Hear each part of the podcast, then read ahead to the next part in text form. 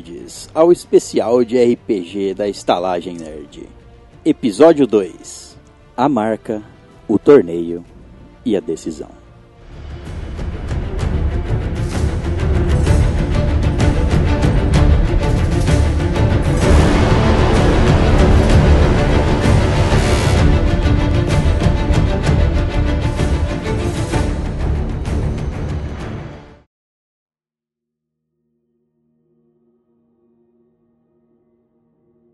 Silêncio, a ausência de todo som. Escuridão, a ausência de toda luz. É assim que você se sente ao acordar, ao abrir os olhos. Abrir os olhos? Você realmente estava dormindo? Você não se lembra de acordar. Você está acordada? Seus olhos estão abertos ou fechados? Você já não sabe mais. Você fecha os olhos, ou pelo menos acha que os fecha, e tenta forçar a sua mente a trazer suas últimas lembranças. Você se lembra da magia de privação dos sentidos, a magia de escuridão e silêncio que foi lançada sobre vocês naquele corredor do castelo. Será que era isso? Você ainda estaria dentro dessa magia?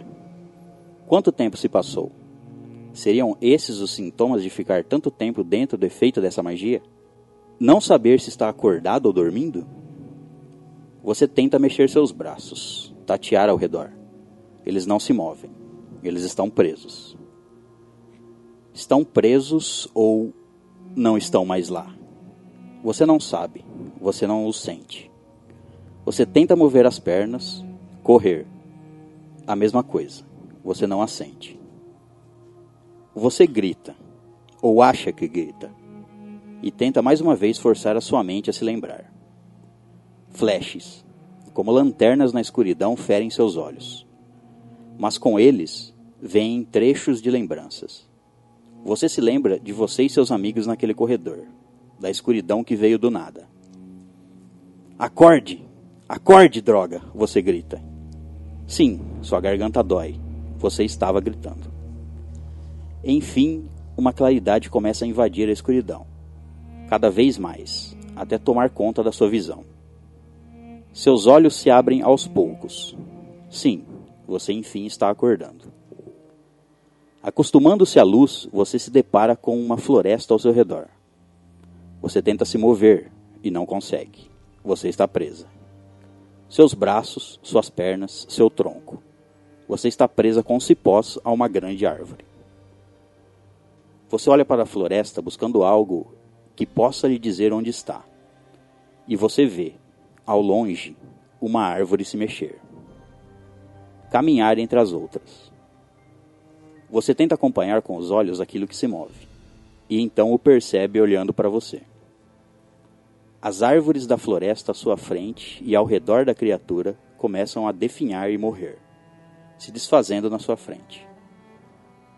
Dezenas, talvez centenas de árvores se desfazem em sua frente, formando uma imensa clareira a matéria orgânica em decomposição, formando uma camada grossa cobrindo o chão da clareira. No centro dela, a criatura. Bípede, com mais de dois metros de altura, com dois braços imensos, quase tocando o chão, ramificando em uma espécie de mão, com dedos e garras enormes. Seu corpo fino aparenta ter toda a sua pele formada por cascas de árvores. A cabeça lembra de um esqueleto de uma gazela, mas com o focinho muito mais alongado. Galhadas disformes acompanham o formato da sua cabeça e aparentemente prosseguem por todas as suas costas. As órbitas vazias de onde deveriam estar seus olhos observam você. Através da escuridão da ausência de seus olhos, você sente como se o vazio quisesse devorá-la. Então você sente os cipós apertar em seus braços, pernas, tronco, pescoço. Quando olha novamente para frente, tentando buscar o ar, você nota um cervo, parado ao lado da criatura, tão alto como ele. É o mesmo cervo dos seus sonhos recentes. Ele está machucado, sangrando, e seu sangue se espalha pela clareira, se juntando à matéria decomposta. O cervo te olha nos olhos, com seus olhos quase humanos, e você escuta algo. Sua própria voz dentro da sua cabeça. E você escuta novamente uma sílaba. A criatura então estende seu braço e toca o cervo. Seus olhos se tornam vermelhos. Sua galhada pega fogo. E de repente, toda a floresta da clareira está em chamas. E os cipós apertam mais você. Você tem, sente dor e tenta se soltar. Rola um dado. 18. Muito bem. Agora, é, Hartas, Shiro, Uhtred estão na sala do trono daquele castelo que vocês invadiram para tentar resgatar o rei, o pai de Lissa. E vocês estão naquele mesmo momento que vocês terminaram, olhando para o centro do, do salão, um salão repleto de corpos de elfos mortos. No centro dele está Liana, segurando Lissa em seus braços e mordendo o pescoço da Lissa. Sangue escorrendo da boca da Liana e do pescoço da Lissa. Não há mais ninguém na sala. O que vocês fazem? A Liana, ou o que vocês acham ser a Liana, no centro da sala com a Lissa nos braços, nota vocês entrando e levanta a cabeça. Para de morder o pescoço da Lissa e olha em direção a vocês. Os olhos dela estão vermelhos. Liana, você perdeu a cabeça? Isso não faz o menor sentido. Ela continua olhando para vocês, só que não esboça reação no sentido de falar, ela não, não fala nada. Ela tá curvada, né, segurando a, a Lisa nos braços, e ela, tipo, olha para vocês, tá com, ela tá com o olho vermelho ainda, e o sangue escorrendo da boca dela, e vocês notam que ela, a boca dela tem dentes que não são normais dela. Mas tipo o dente de tubarão ou só as presas maiores? É, como se os dentes tivessem ficado pontiagudos e crescido. Caramba. Caralho. É, vamos fazer o seguinte, vamos cada um ir meio que cercando ela. Bem devagarzinho. Sem movimentos bruscos. Tá, eu, eu vou pelas costas, né? Tentar ir, ir o mais stealth possível. Vendo. Eu sei que ela tá me vendo, mas assim. E muito o que você fazer é. de stealth nesse sentido. Calma, galera, calma. Devagar. Vocês vão se espalhar então na sala. É. Tentar. Lembrando que você, Hart, está carregando o Gildur. Você vai soltei o quê? Soltou ele no chão, tá. É, vocês começam a, então, se espalhar na sala, né? Na sala só tem vocês três, o Gildur desacordado, e a Liana, Lissa e 15 cadáveres de elfos retalhados ali. Vocês começam a se espalhar para tentar entender o que está acontecendo ou bolar uma estratégia, tentar entender o que está acontecendo. É, conforme vocês começam a se mover, ela acompanha vocês com os olhos. Você vê que ela, que a Liana, ela consegue ver vocês assim se movendo. Ela, vocês não tem como se esconder na sala. É uma sala, é um- uma sala de trono grande. O, o trono tá lá no fundo, então tipo assim, é uma sala limpa. Não tem muita, não tem mobília, não tem coisa para vocês se esconder. Ela acompanha vocês com o olhar e ela meio que puxa a, Lissa para perto dela assim, como se ela quisesse falar é minha, entendeu? E aí ela olha para olha para vocês assim e você vê ela franzir a testa de raiva.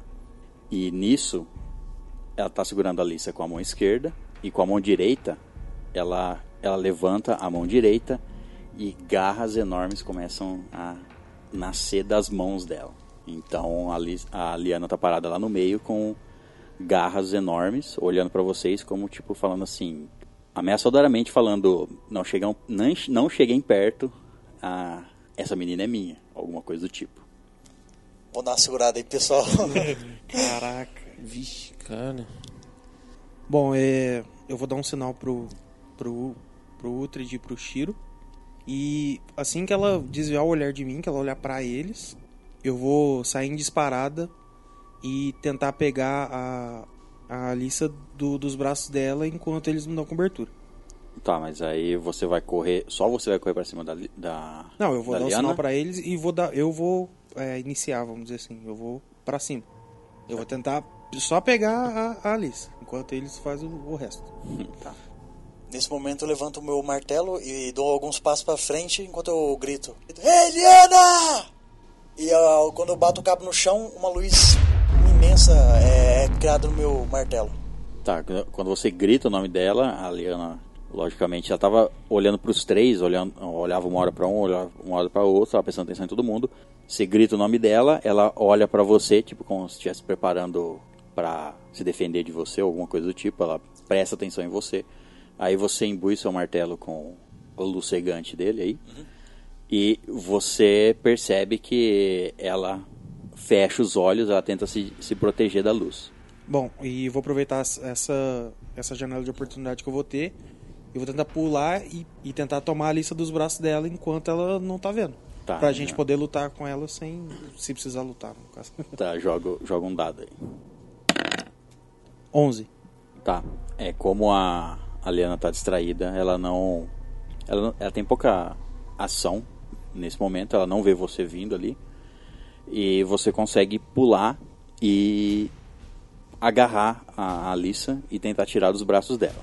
Você consegue isso, você corre, você corre quando você dá um encontrão nela, você arranca a Alissa do- dos braços dela e ela rapidamente se recupera da, da, da luz cegante né, que ela tomou e ela já ela percebeu logicamente que a Alissa não está mais nos braços dela e ela já procura ferozmente vocês escutam ela um som gutural vindo da, da garganta dela como se ela fosse um animal procurando a Alissa ela tomou essa claridade nos olhos ela fechou você arrancou a Alissa dos braços dela ela imediatamente abriu os olhos e tentou procurar onde estava a Alissa e mesmo um pouco ofuscada ela consegue ver que você passou correndo por ali.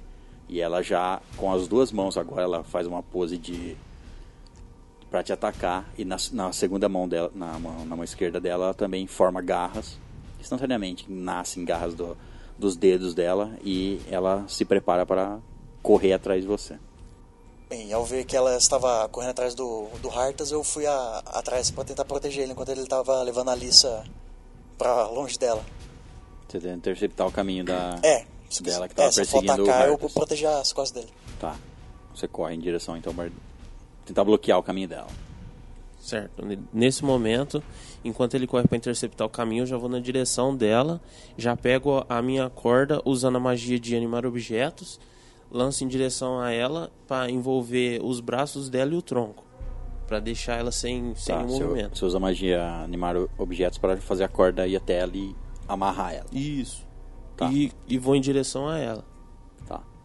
É, então o Uhtred corre para tentar bloquear o caminho dela. Ele se coloca entre o, o Hartas e ela, é, interceptando o caminho. Ela ela estava correndo já atrás do, do Hartas. Ela para, tipo, você se põe no caminho dela, ela já para em, é, em posição de ataque para tentar te atacar.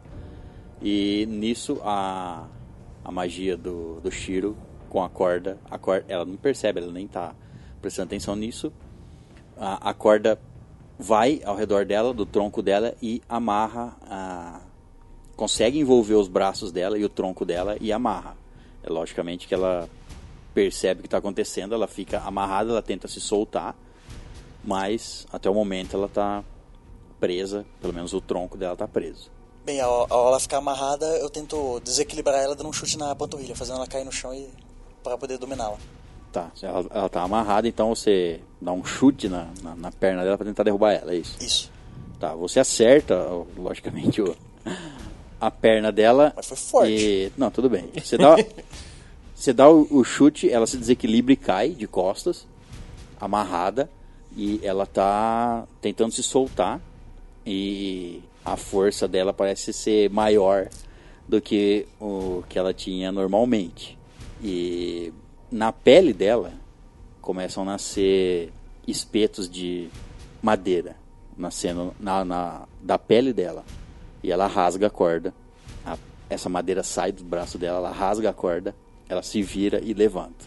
Nesse momento, ela está ela tá se preparando para atacar você, Uhtred. Porque você estava ali perto dela, ela caiu.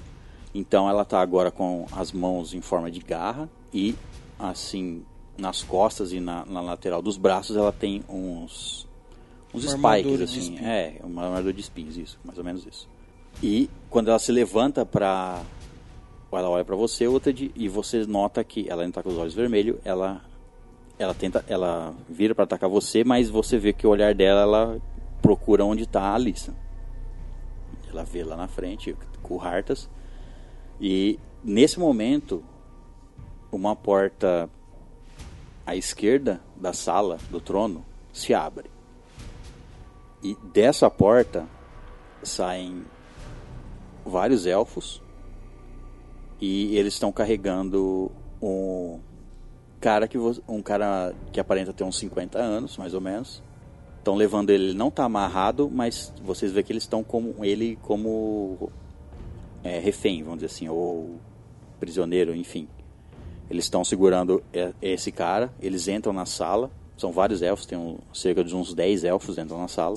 E o, o que está em primeiro plano, o que vem andando em primeiro, vocês nunca tinham visto ele ainda, mas ele tem uma armadura toda prateada, com alguns detalhes em dourado. É uma armadura muito bonita e tipo. Parece até uma armadura de um rei. E ele entra, esse é o, o, o elfo principal que entra na sala. Junto dele vocês veem a- o outro elfo que está segurando esse humano, que aparenta ter uns 50 anos. Esse outro elfo que está segurando ele é o elfo que liderou o ataque na, na estalagem.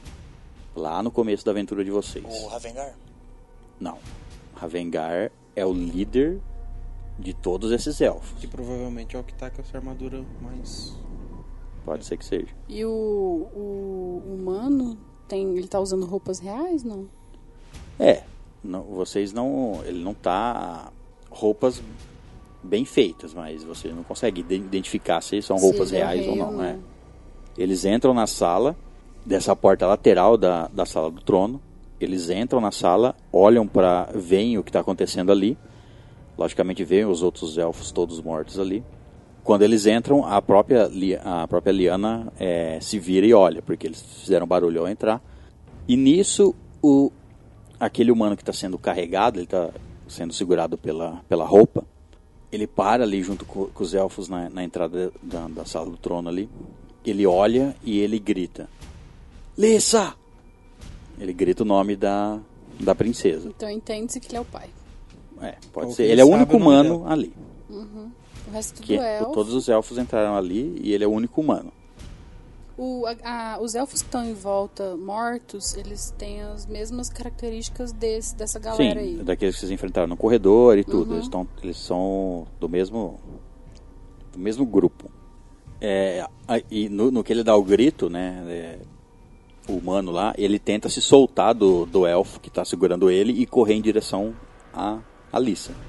O elfo solta ele, tipo assim, você vê que ele não, é, vocês todos estão olhando para lá, inclusive a, a Liana que está A Eviliana. é, ela olha, é, porque eles entraram lá, ele grita, ela se vira pra lá também. E o elfo não faz questão de segurar ele, ele, ele solta o, o humano e ele corre em direção a, a Lissa. Ele corre em direção a ela, gritando o nome dela: Lissa! Você está bem, Lissa? E ele corre em direção a ela. Ele corre para, o no mei- para passar no meio do- da sala do trono para ir em direção a Lissa, que agora está na lateral direita ali do, da sala do trono. Ele passa correndo por ali, a Liana olha para ele vindo em direção, acha que, tá, que ele está vindo em direção a ela ou alguma coisa do tipo. Nesse momento, aquele 18 que você tirou no dado surte efeito e você é, você cai de joelhos no chão e leva as mãos à cabeça. A, a sua, nesse momento que você cai de joelhos e leva a mão na sua cabeça, as suas garras é, se retraem, suas mãos voltam a ser humanas, os espinhos no seu corpo voltam para dentro, deixam de existir, e você cai de joelhos com a mão na cabeça e gritando. Gritando como se você tivesse sentindo dor ou se você quisesse se livrar de alguma coisa. Eu tô enxergando o que tá acontecendo? Eu tô, tenho visão ou não? Nesse momento, você. Aquela visão que você tinha de você preso a uma grande árvore com cipós, olhando aquela criatura, olhando o cervo, olhando a floresta pegar fogo e tudo mais. Essa visão some da sua dos seus olhos, fica escuro novamente e você começa então a, a enxergar devagar, aos poucos, e você se vê ajoelhado no chão. Você não sabe como você está ali. Você está de joelhos no chão. A última coisa que você se lembra era do corredor, quando ficou tudo escuro e você apagou. E você lembra desse sonho estranho que você estava tendo agora. Você estava sendo enforcada por cipós e tudo mais, e, e etc. E agora, a única coisa que você sabe é que você está de joelhos numa sala estranha e você tem controle do seu corpo. Eu vou me manter ajoelhado, vou olhar em volta pra ver se eu encontro o meu grupo, Pra ver se eu reconheço as pessoas que estão em volta de mim. Você vê as- toda essa cena que já foi descrita. Os elfos lá no fundo do- da sala do trono, na, numa porta lateral que eles entraram ali. É, você olha ao redor e você vê vários cadáveres de elfos mortos com cortes que não parecem ser de espada. Você vê os seus amigos ali. Você vê o, o humano correndo em direção a Alice, já chegando em direção a ela, um humano mais velho e segurando a Alice nos braços. Você olha ao redor, vê os seus amigos, você vê eles olhando estranho pra você. Quem tá mais próximo de mim? Quem tá próximo- mais próximo de você é o Uhtred. Uhtred. Eu vou olhar pra ele então e vou perguntar: O que está acontecendo? O que houve aqui? É, você parecia meio possuída, estava meio que atacando a gente. Eu? É. Agora você parece ter voltado ao normal. Tem alguém ferido? Tem. Você, Liana, quando pergunta isso, você se dá conta de que você sente alguma coisa na sua boca, você passa a mão no seu queixo e você vê sangue. Você sente um gosto de sangue na boca, você não sabe, né, se é seu. Nisso, vocês todos veem o, o grupo de elfos andar um pouco em direção até vocês. E o elfo, esse da armadura mais diferente, pomposa, ele ele tá com uma espada na cintura, ele não tá empunhando nada. Os outros elfos estão empunhando espadas. Ele olha pra você, Liana, lá no centro, você vê ele olhando pra você. Todo mundo tá olhando pra eles porque eles começaram a caminhar em direção de vocês. Aí ele olha pra você, dá um sorriso, um sorriso de canto de boca e fala assim: "Então você conseguiu controlar?" Eu não sei do que você está falando. Ele sorri e fala assim: Logo você vai saber. Nisso, vocês veem o, o Gildor acordar. Olha só. Ele acorda lá no, no, no canto da sala, sem saber o que está acontecendo. Ele olha ao redor, vê cadáveres de elfos e tudo mais.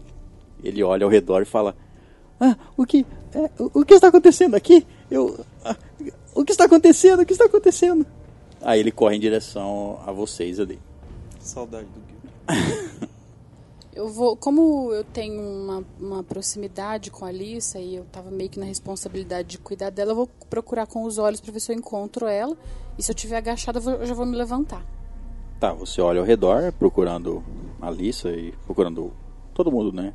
Vê onde tá todo mundo e você vê o, nesse, nesse momento o, o humano lá já chegou até onde tá a Lissa, que tava ru- junto com o Hartas. Ele tá com a Lissa nos braços e tá. Você vê ele fala, pronunciando alguma coisa, mas ele tá falando baixo, ele tá tentando acordar a Lissa, que tá desacordada no- nos braços dele. E você nota que ela tem um ferimento no pescoço e sangue que escorreu pelo pescoço, pelo vestido dela. As minhas mãos estão limpas? Não. Tá, As suas mãos têm restos de sangue. tá. Sangue já seco. Tá, com isso eu já consigo perceber que eu fiz alguma cagada enorme sem saber o que eu tava fazendo. Sim. E Você vê a única coisa que você vê ali de são os cadáveres dos elfos ali. eu vou me aproximar da Alissa e do, do homem que tá junto dela e ver se ela tá viva, como que tá esse ferimento, se tá sangrando muito, se ela tá respirando e etc. Tá, você vai em direção à Lissa. Nisso, o- os elfos começam a andar em direção ao centro da, da sala do trono. Os outros elfos ao redor dele começam já a meio que tentar cercar vocês. Eles começam a andar ali em direção à, à sala do trono, tentando cercar vocês. E ao mesmo tempo que vocês veem os elfos tentando cercar vocês ali, a porta que vocês entraram para a sala do trono, mais elfos aparecem lá, na porta. Vocês não sabem se são os elfos que acordaram ali do corredor ou se são outros, enfim. Vocês estão com ali entre cerca de uns 20 elfos. 10 que vieram da sala e mais esses cerca, mesmo tanto, que veio do corredor. E essa galera tá tudo armada, tá vindo pra cima ou eles estão só cercando? Só cercando, não estão atacando não. O, o líder não, não deu nenhum não, não deu nenhum sinal nem nada, nem eles não estão atacando. Ele tá vindo em direção a vocês. E ele, o não o, o líder, o outro que vocês já vi, que atacou vocês lá na estalagem, ele toma a frente e ele fala pra vocês: Bom, é, vocês não vão conseguir mais nada aqui. Podem se render. Entreguem a garota e você, elfa, vem conosco. O resto vai ser levado para outro lugar. Não, não, não vou deixar vocês levarem ela. Ele olha pra você e fala assim: Você acha que tem alguma escolha? Eu vou pegar então a Alice no colo, sempre prestando atenção pra ver se ela tá respirando e tudo mais. E com cuidado, claro, e vou em direção a eles, vou me entregar. Oh, tá, você tá indo em direção a Alice então pra pegar ela, né? Isso. Ela tá nos braços do Possível Pai. pai. do, do rei, do pai dela, né? É, os elfos estão ali parados, é, cercando vocês, não estão se aproximando. Você vai em direção a ela. Vocês já baixaram as suas armas, não estão mais em posição de combate. Eles já perceberam que vocês já perceberam que vocês vão se entregar. E então eles não estão tomando nenhuma ação, estão esperando você eu vou fazer. só. eu desculpa te interromper, eu só vou aproveitar que eu tô ali perto, vou olhar pra esse humano e vou perguntar: Você é o pai dela? Ele olha pra você e fala. Ele só, ele só- é, fala nada, né? ele só, ele só balança a cabeça em, em- fazendo que sim, que ele é o pai dela. E ele tá tem, segurando ela nos braços, assim, tipo, apertando ela nos braços. É como se ele não. não- Ele não tá. Com esperanças. É, ele não tá com condições também de falar. Eu vou olhar nos olhos do pai, do, do rei no caso. Vou falar: Fique tranquilo, eu vou fazer de tudo pra salvar ela. E nesse momento eu tento pegar ela nos meus braços e usar já em sequência ma- uma magia de cura pra ver se eu consigo reanimar. Tá, o- quando você fala isso, né, e vai em direção ao, a ela pra pegar, ele, você já vê que ele tá, tipo, chorando, o, o, o rei lá, né? Ele vê a filha dele machucada nos braços dele e ele tá, né, tipo assim, ele ficou no mínimo três dias sem ver ela, né? Não, eu vou. Eu tô comovida junto. Não, é assim, tá. Quando você tá indo em direção pra segurar ela, nisso o Gildor vem correndo em direção a vocês, ele tava ali do lado, ele vem correndo em direção a vocês, já com a mãozinha dentro da mochila dele, e ele vem correndo em direção a vocês e fala assim: Não, não, não, não vamos ficar aqui, não, nós, nós não vamos ser presos, eu nem pedi ela em casamento, vamos, eh, eh, toquem em mim, toquem em mim, me segurem! E ele, ele puxa de dentro da mochila um pergaminho, e ele começa perna dele. e ele começa a ler esse pergaminho. E ele tá lendo o pergaminho. Eu tô. Eu tô com a Alice no meu colo já, já peguei ela. Tá, mas Eu ele vou encostar nele, ué. Eu vou correndo também, encosta nele. É, todo mundo encosta nele. Vai que ele faz um portal muito Nisso- louco. Aí vê os elfos, tudo encosta nele. Nisso vocês vê os todos os outros elfos já puxando a- as espadas e tipo, é, o que que tá acontecendo, né? Os- é, como se os elfos estivessem, né?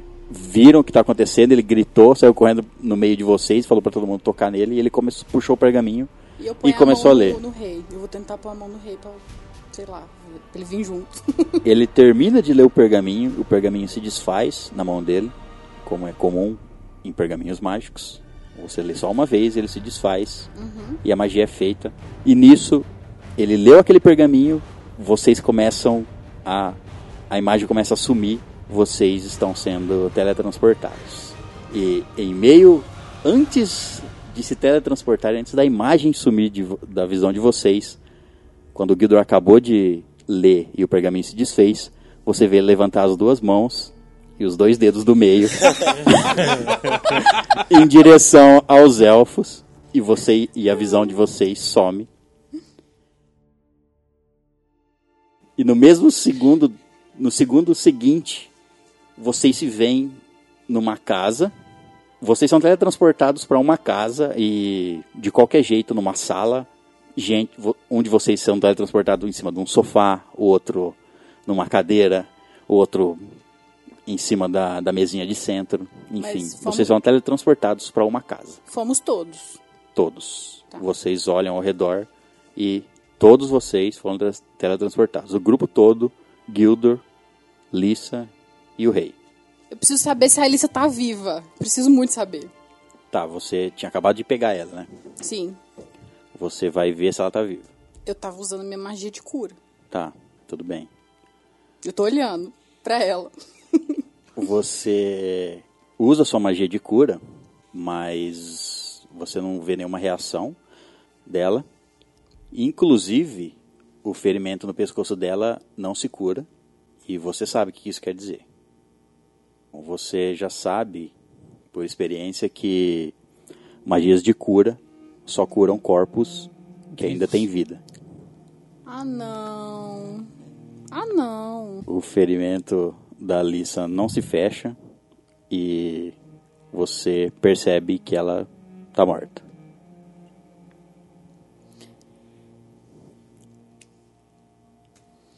Quando eu percebo que ela tá sem vida, que a minha magia de cura não adiantou de nada, eu vou gritar o nome dela.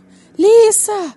Lissa! E vou colocar ela num. Tiver um sofá ali perto, eu vou tentar acomodar o corpo dela deitado. Em vez de ficar segurando e tudo mais. E chorando copiosamente. É, todo o resto do grupo percebe que é, a Alissa tá morta. Bom, eu posso tentar usar alguma coisa pra tentar reviver ela. Se ela morreu há muito tempo. Tente, por favor, tente. Eu vou lá no corpo dela que tá deitado no sofá.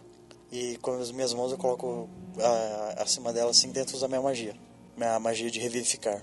É, você tem essa magia. Essa magia você pode reviver uma pessoa que morreu há pouco tempo. É há quanto período de prazo. É. é o Utad então usa sua magia da mesma forma que você tentou usar no Aldrich naquela vez só que também não surte efeito. Ah, aparentemente, a Alissa está morta há mais tempo do que um minuto, que é o limite da sua magia, né? O rei está ali do lado dela, ele se prosta né, de joelhos ali no sofá com a Lissa, com a Lissa e ele já, ele já tinha percebido que ela estava morta quando ele tomou ela nos braços lá no, na sala do trono. Uhum. Ele já estava chorando e ele só se deita em cima do corpo da, da filha dele e chora e pronuncia o nome dela algumas vezes e fica ali um tempo.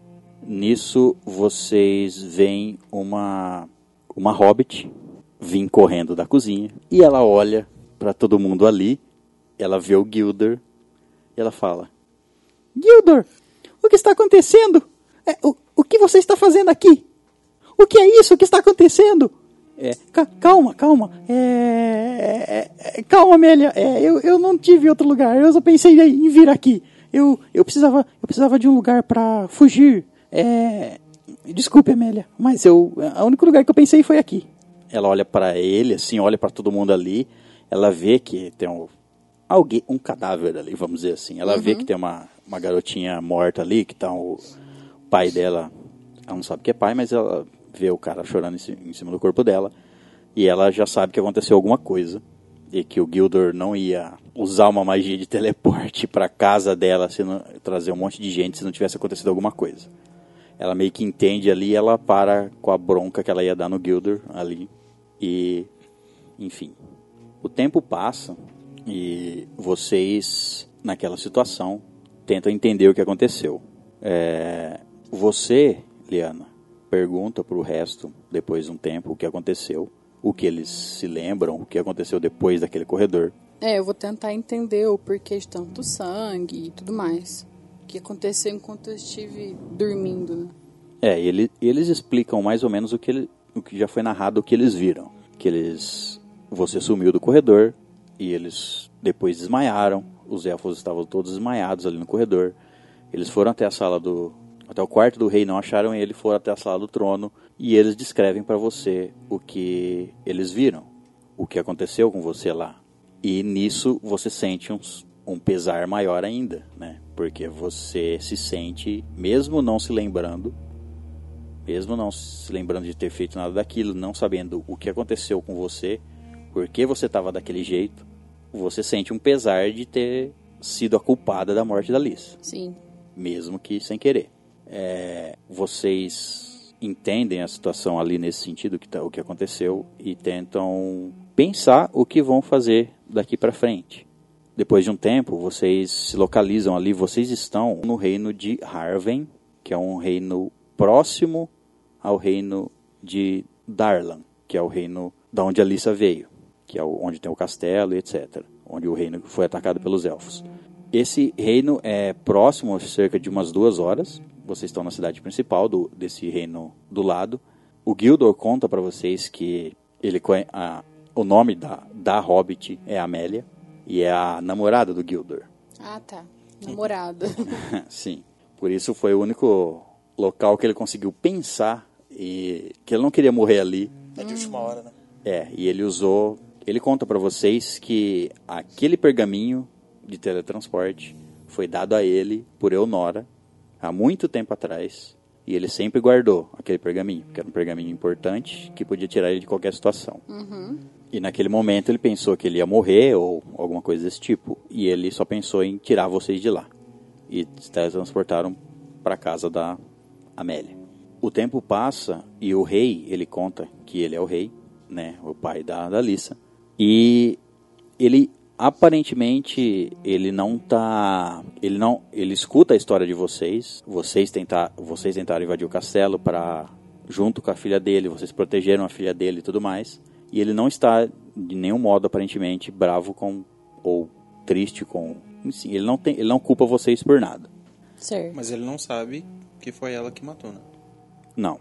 E ele diz que precisa encontrar o rei de Harven que é esse reino porque eles se conhecem e ele vai pedir ajuda para esse rei, porque ele precisa tomar o castelo dele de volta. Enfim, ele fica ali um tempo com vocês, ele deixa o corpo da filha dele com ele, com vocês e com a ajuda do Gildor, ele vai em direção ao castelo principal de, de, desse reino para conversar com o rei desse reino para tentar organizar tudo. Ele ele sabe que tem que tomar o castelo dele de volta, que o castelo dele está tomado pelos elfos. Ele sai em, di em, direção ao castelo com o Gildor e ele diz que volta em breve para vocês conversarem. E nisso estão vocês e mais a Amélia ali, que vocês acabaram de conhecer. Vocês estão ali na casa dela e vocês podem interagir. Eu vou olhar pro grupo e vou puxar assunto. Por quê? Eu não entendo por quê. Por que eu? Por, quê? Por que, que tudo isso aconteceu? Por que, que eu me tornei esse monstro? Eu não queria ter feito nada disso. É, eu não entendo. É, aconteceram algumas coisas e eu recentemente tive uns sonhos muito esquisitos. E eu vou dar detalhes sobre os sonhos, sobre o, o cervo, sobre o, o bichão de garras enormes e fogo na floresta e tudo mais. Vou contar tudo que eu. To, todos os outros sonhos que eu tive, né? Comparando. E me questionando sempre, eu não entendo por que, que isso está acontecendo e tal. E agora, o que faremos? Eu, eu não sei. Vocês descobriram alguma coisa sobre os elfos? Qual, qual o objetivo deles? O porquê eles capturaram o rei? É, a única coisa que a gente sabe é que ele estava querendo tomar o castelo, mas não sei que ele quer, queria ir com a menina. E nem mesmo todo esse lance da, da sua maldição. Quando, quando começou esses sonhos? Quando, quando você estava com ela, não foi? Eu não sei. A única coisa que eu me lembro é que nós estávamos no corredor teve um apagão, eu não tive, eu não consegui ver nada, não sentia nada, não escutava nada. E de repente eu tive o sonho e acordei ali no meio daquela sala do trono. Mas É os primeiros que- sonhos que você disse começaram quando? Depois que nos encontramos com ela, certo? Sim, sim. Começou na primeira noite em que dormimos com ela na, na estalagem do Ned. E ela, ela chegou a ter os pesadelos igual a você, né? Ela teve pesadelos, mas ela não me contou, Ah, contou? sobre o que eram. Então, tem alguma coisa com essa menina que a gente não tá entendendo. Igual, não sei, que tava te, te afetando de alguma forma. Não sei se é uma maldição dela. Vo- é, o que vocês não estão lembrando é que, tipo, vocês estavam dormindo na floresta a caminho da vila da onde a Eonora estava, quando você, Liana, teve o seu segundo sonho. Quando você acordou, você viu a Lissa tremendo. Sim. Você tentou cobrir ela, ela não estava tremendo de frio. Depois ela acordou para vocês seguirem viagem. E aí você perguntou sobre isso e ela falou que tinha sonhado que ela estava no meio da floresta e tinha uma criatura humanoide e que ela não sabia se era um, um humano ou não. E foi só isso que ela contou, que ela sentiu medo. Ela não viu a forma da criatura, só viu que era uma criatura humanoide, ela não viu detalhes, ela só viu, ela só viu a silhueta do- da criatura. Ela não conseguiu ver detalhes, foi isso que ela contou do- de sonho dela. Então ela contou uma parte de um sonho dela. É, então, no caso, talvez os meus sonhos estivessem, é, Conectados com o dela. sim, conectados, sincronizados com os pesadelos que ela teve. Eu agora não sei exatamente qual a ligação que nós tínhamos. É porque que foi só você que tava tendo sonhos e mais ninguém do grupo, sendo que todos a gente ta- tava, tava caminhando sempre junto e todos tivemos contato com ela, mas ninguém mais teve o sonho. Eu não sei, eu não sei, eu não faço a menor ideia. E aquele elfo lá sabia de alguma coisa. Que tá querendo te levar também. Ele. Sim, com certeza. Talvez o elfo tenha me amaldiçoado, me enfeitiçado, não sei. Mas a questão é quando. E se a Alissa já tivesse amaldiçoada? É o que eu estou pensando. É, você ficou mais é, tempo com ela também, né? É, E vocês dormiram junto. sim. Vamos esperar o rei chegar pra perguntar pra ele. É, acredito que ele terá mais respostas. Muito bem, vocês ficam ali e esperam um tempo nessa conversa, passa um tempo, né? E mais uma meia hora, uma hora depois, o rei chega de volta com o Gildo. E não só ele, mas uma caravana de guardas e conselheiros do rei desse reino para ajudar no que for necessário ali. Ele entra sozinho, vocês veem que chegam mais cavaleiros e guardas junto com ele mas ele entra sozinho ali dentro da, da casa da na casa da Amélia da Hobbit. Aí o rei ele vai em direção a vocês. É, eu já conversei com o rei daqui e ele vai mandar o exército dele atacar o, o castelo. Nós vamos tentar tomar o castelo de volta. O mais rápido possível mas e eu vou levar o corpo da minha filha eles vão levá-la para, para o castelo, prepará-la e, enfim, nós vamos fazer o, o enterro dela depois. E eu acho que vocês que ajudaram ela, vocês devem ter algumas perguntas. Vocês, é, ele fala isso para vocês, vocês devem ter algumas perguntas, né? Ele fala isso. É, vocês todos já sabem o nome do rei. É Kerlan. Ele é o rei, é o- ele é o pai da, da Lissa. Vocês sabem o nome dele através do, do Guilda, vocês perguntam para ele. Vocês não são daquela região, então vocês não conhecem o nome de todos os reis da, dos reinos que vocês estão passando por agora. Sim. E o nome dele é Kerlan e ele pergunta isso, se vocês têm alguma pergunta para fazer para ele que vocês devem querer algumas, algum tipo de resposta das coisas que vocês enfrentaram. Eu vou falar com ele. É, Majestade, eu sinto muito pela sua perda, nós, nós todos sentimos muito. E o que você precisar pode contar conosco, mas nós não conseguimos entender o, qual é o objetivo desses elfos, o porquê eles estão atrás de Vossa Alteza. É, eles pareciam estar é, atrás da sua filha. Eu não tô entendendo o que, o que tem de errado com ela, o que, que eles buscam com ela. Ele fala, ele olha para vocês e fala, ele se senta ali numa cadeira. Ele tá na cozinha, né? Vocês estão na cozinha, não estão no mesmo recinto que o que o corpo da Alice, que é na sala. Ele tá sentado, ele coloca a mão na cabeça, assim, né? Como se tivesse. E ele fala assim: é, não precisam me chamar de Alteza ou qualquer coisa desse tipo. É, eu e Gildor conversamos no caminho e ele me contou tudo. Ele me contou como vocês acolheram Lissa e como vocês ajudaram ela. Infelizmente, a Aldrich morreu no caminho e vocês tomaram a guarda dela.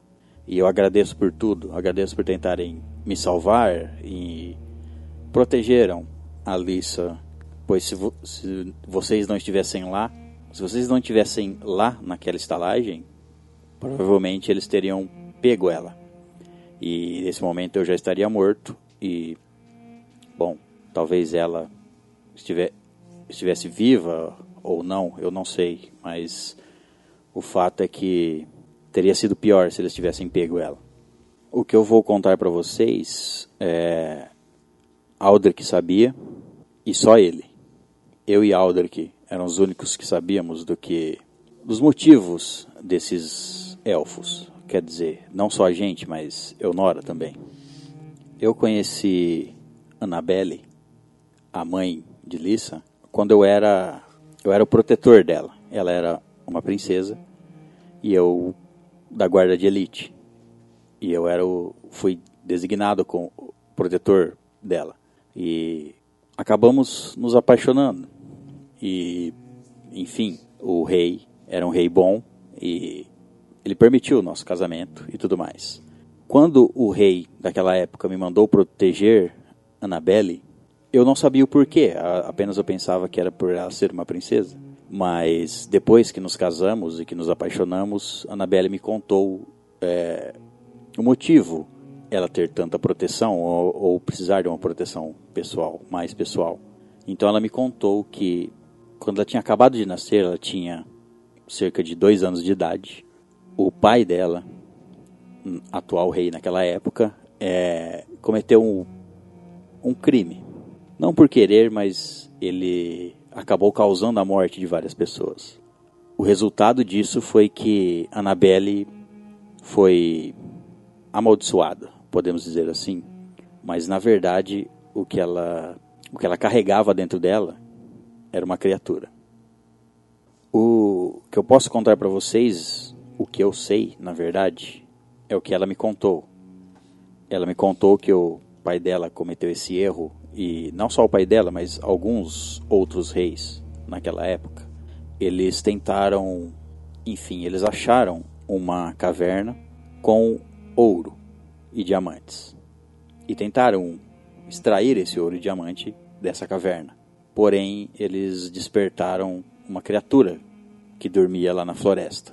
E essa criatura, na tentativa de defender a caverna, ou enfim, a ela me disse que a criatura não teve culpa, mas o rei, naquela época, os reis que tentaram extrair esse ouro dessa caverna, essa criatura não deixava que eles chegassem perto, então eles resolveram formar, se unir, juntaram seus melhores homens e mandaram matar essa criatura. Porém, essa criatura, ao ser atacada, contra-atacou e nisso ela provou pela primeira vez sangue humano. E a partir desse momento ela não parou mais. Essa criatura infectou outras criaturas que viviam na floresta. E mais tarde ela, é, o pai dela ficou sabendo que essas criaturas atacaram e dizimaram várias vilas élficas dentro da floresta e começaram a atacar vilarejos humanos fora da floresta.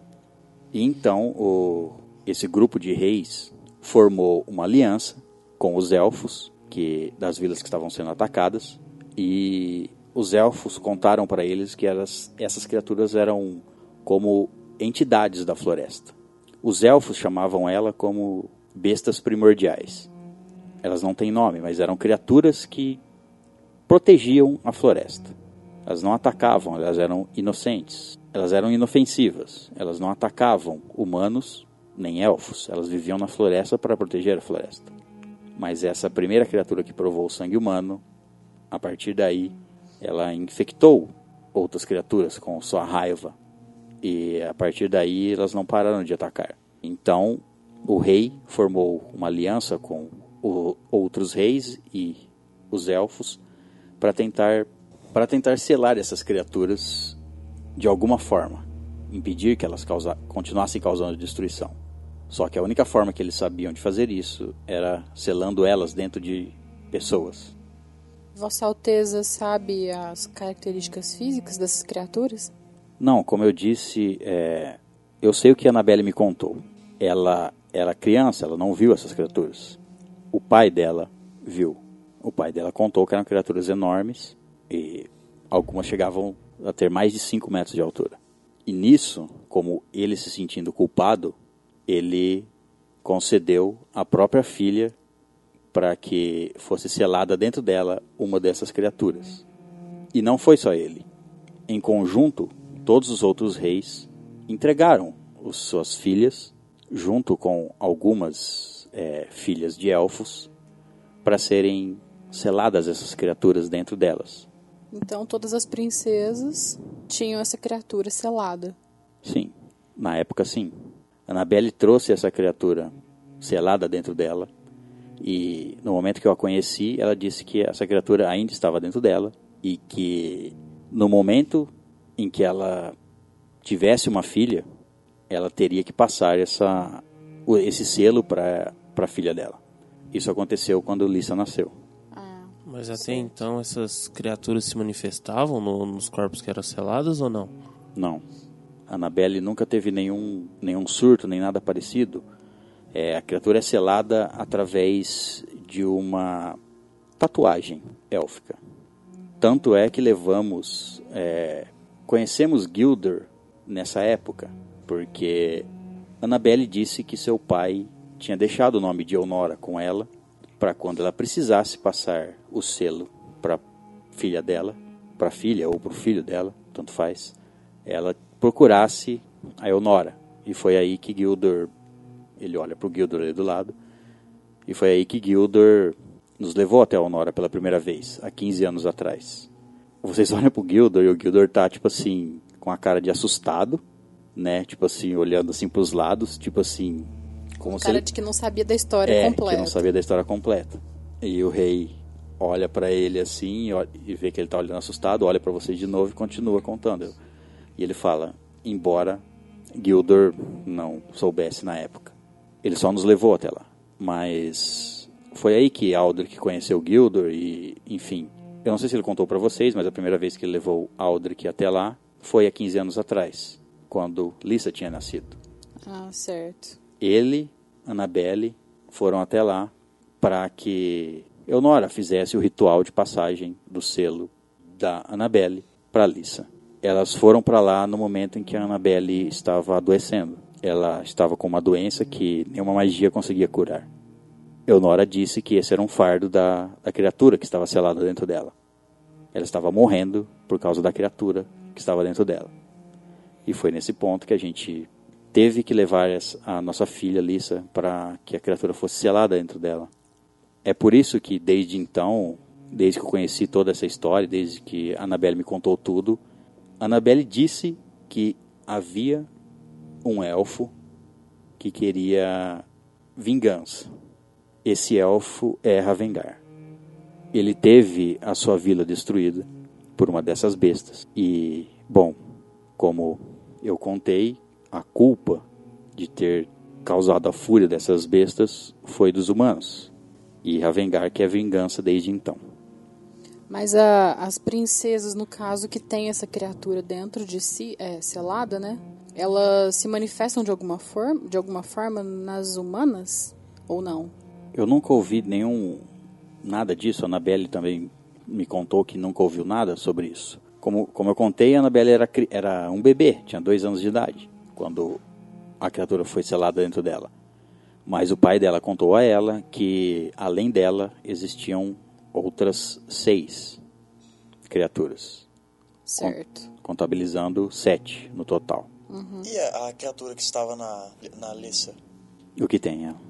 O que, o que que virou dessa criatura? Agora que ela está morta? Isso. Bom, é, a criatura deveria ter saído dela quando ela morreu. Foi o que a Annabelle me contou. É por isso que tem que transferir o selo para outra pessoa, pois se a hospedeira do selo, a hospedeira da criatura, se, se ela morrer, a criatura se liberta. Eu também achei estranho isso não acontecer com, com a Lissa. Talvez fosse apenas uma história contada por Eonora. Talvez se ela morresse, a criatura morresse também. Eu não sei.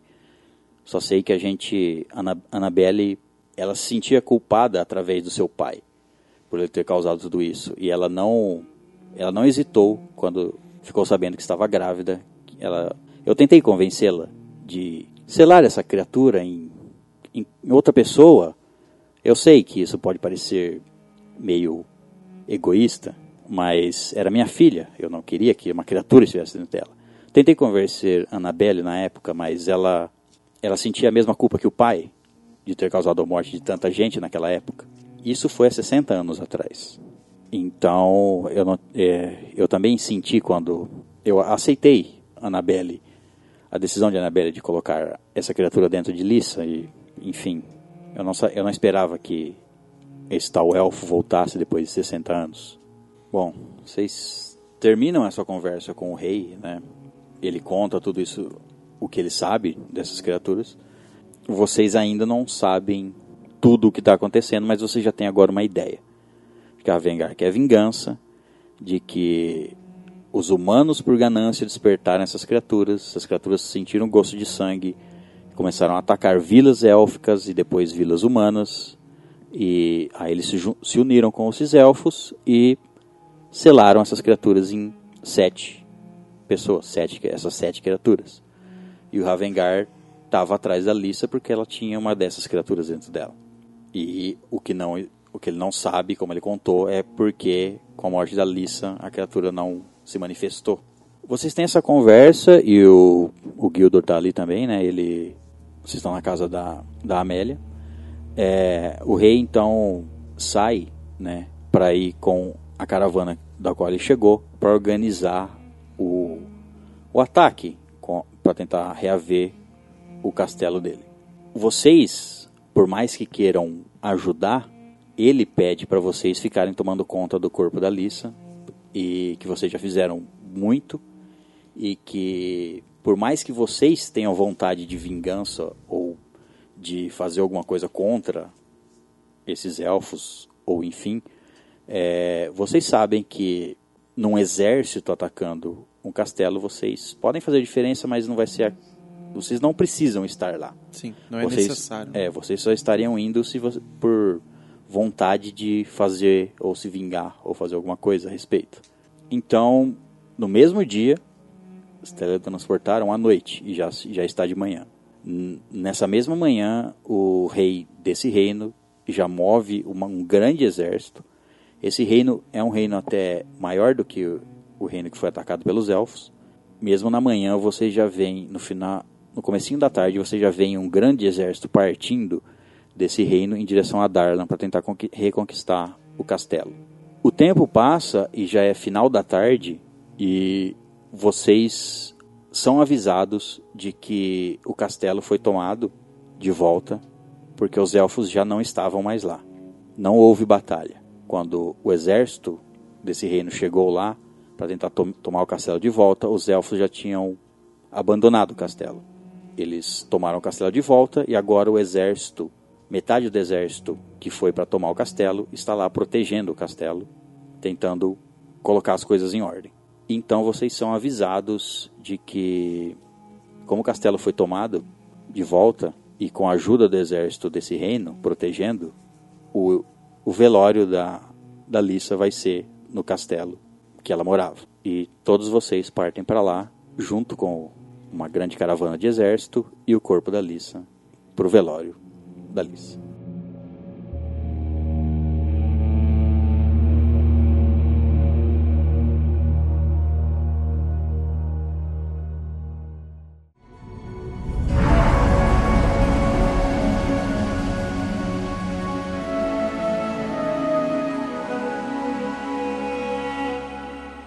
Vocês então partem do reino de Harven em caravana rumo ao castelo da Lissa.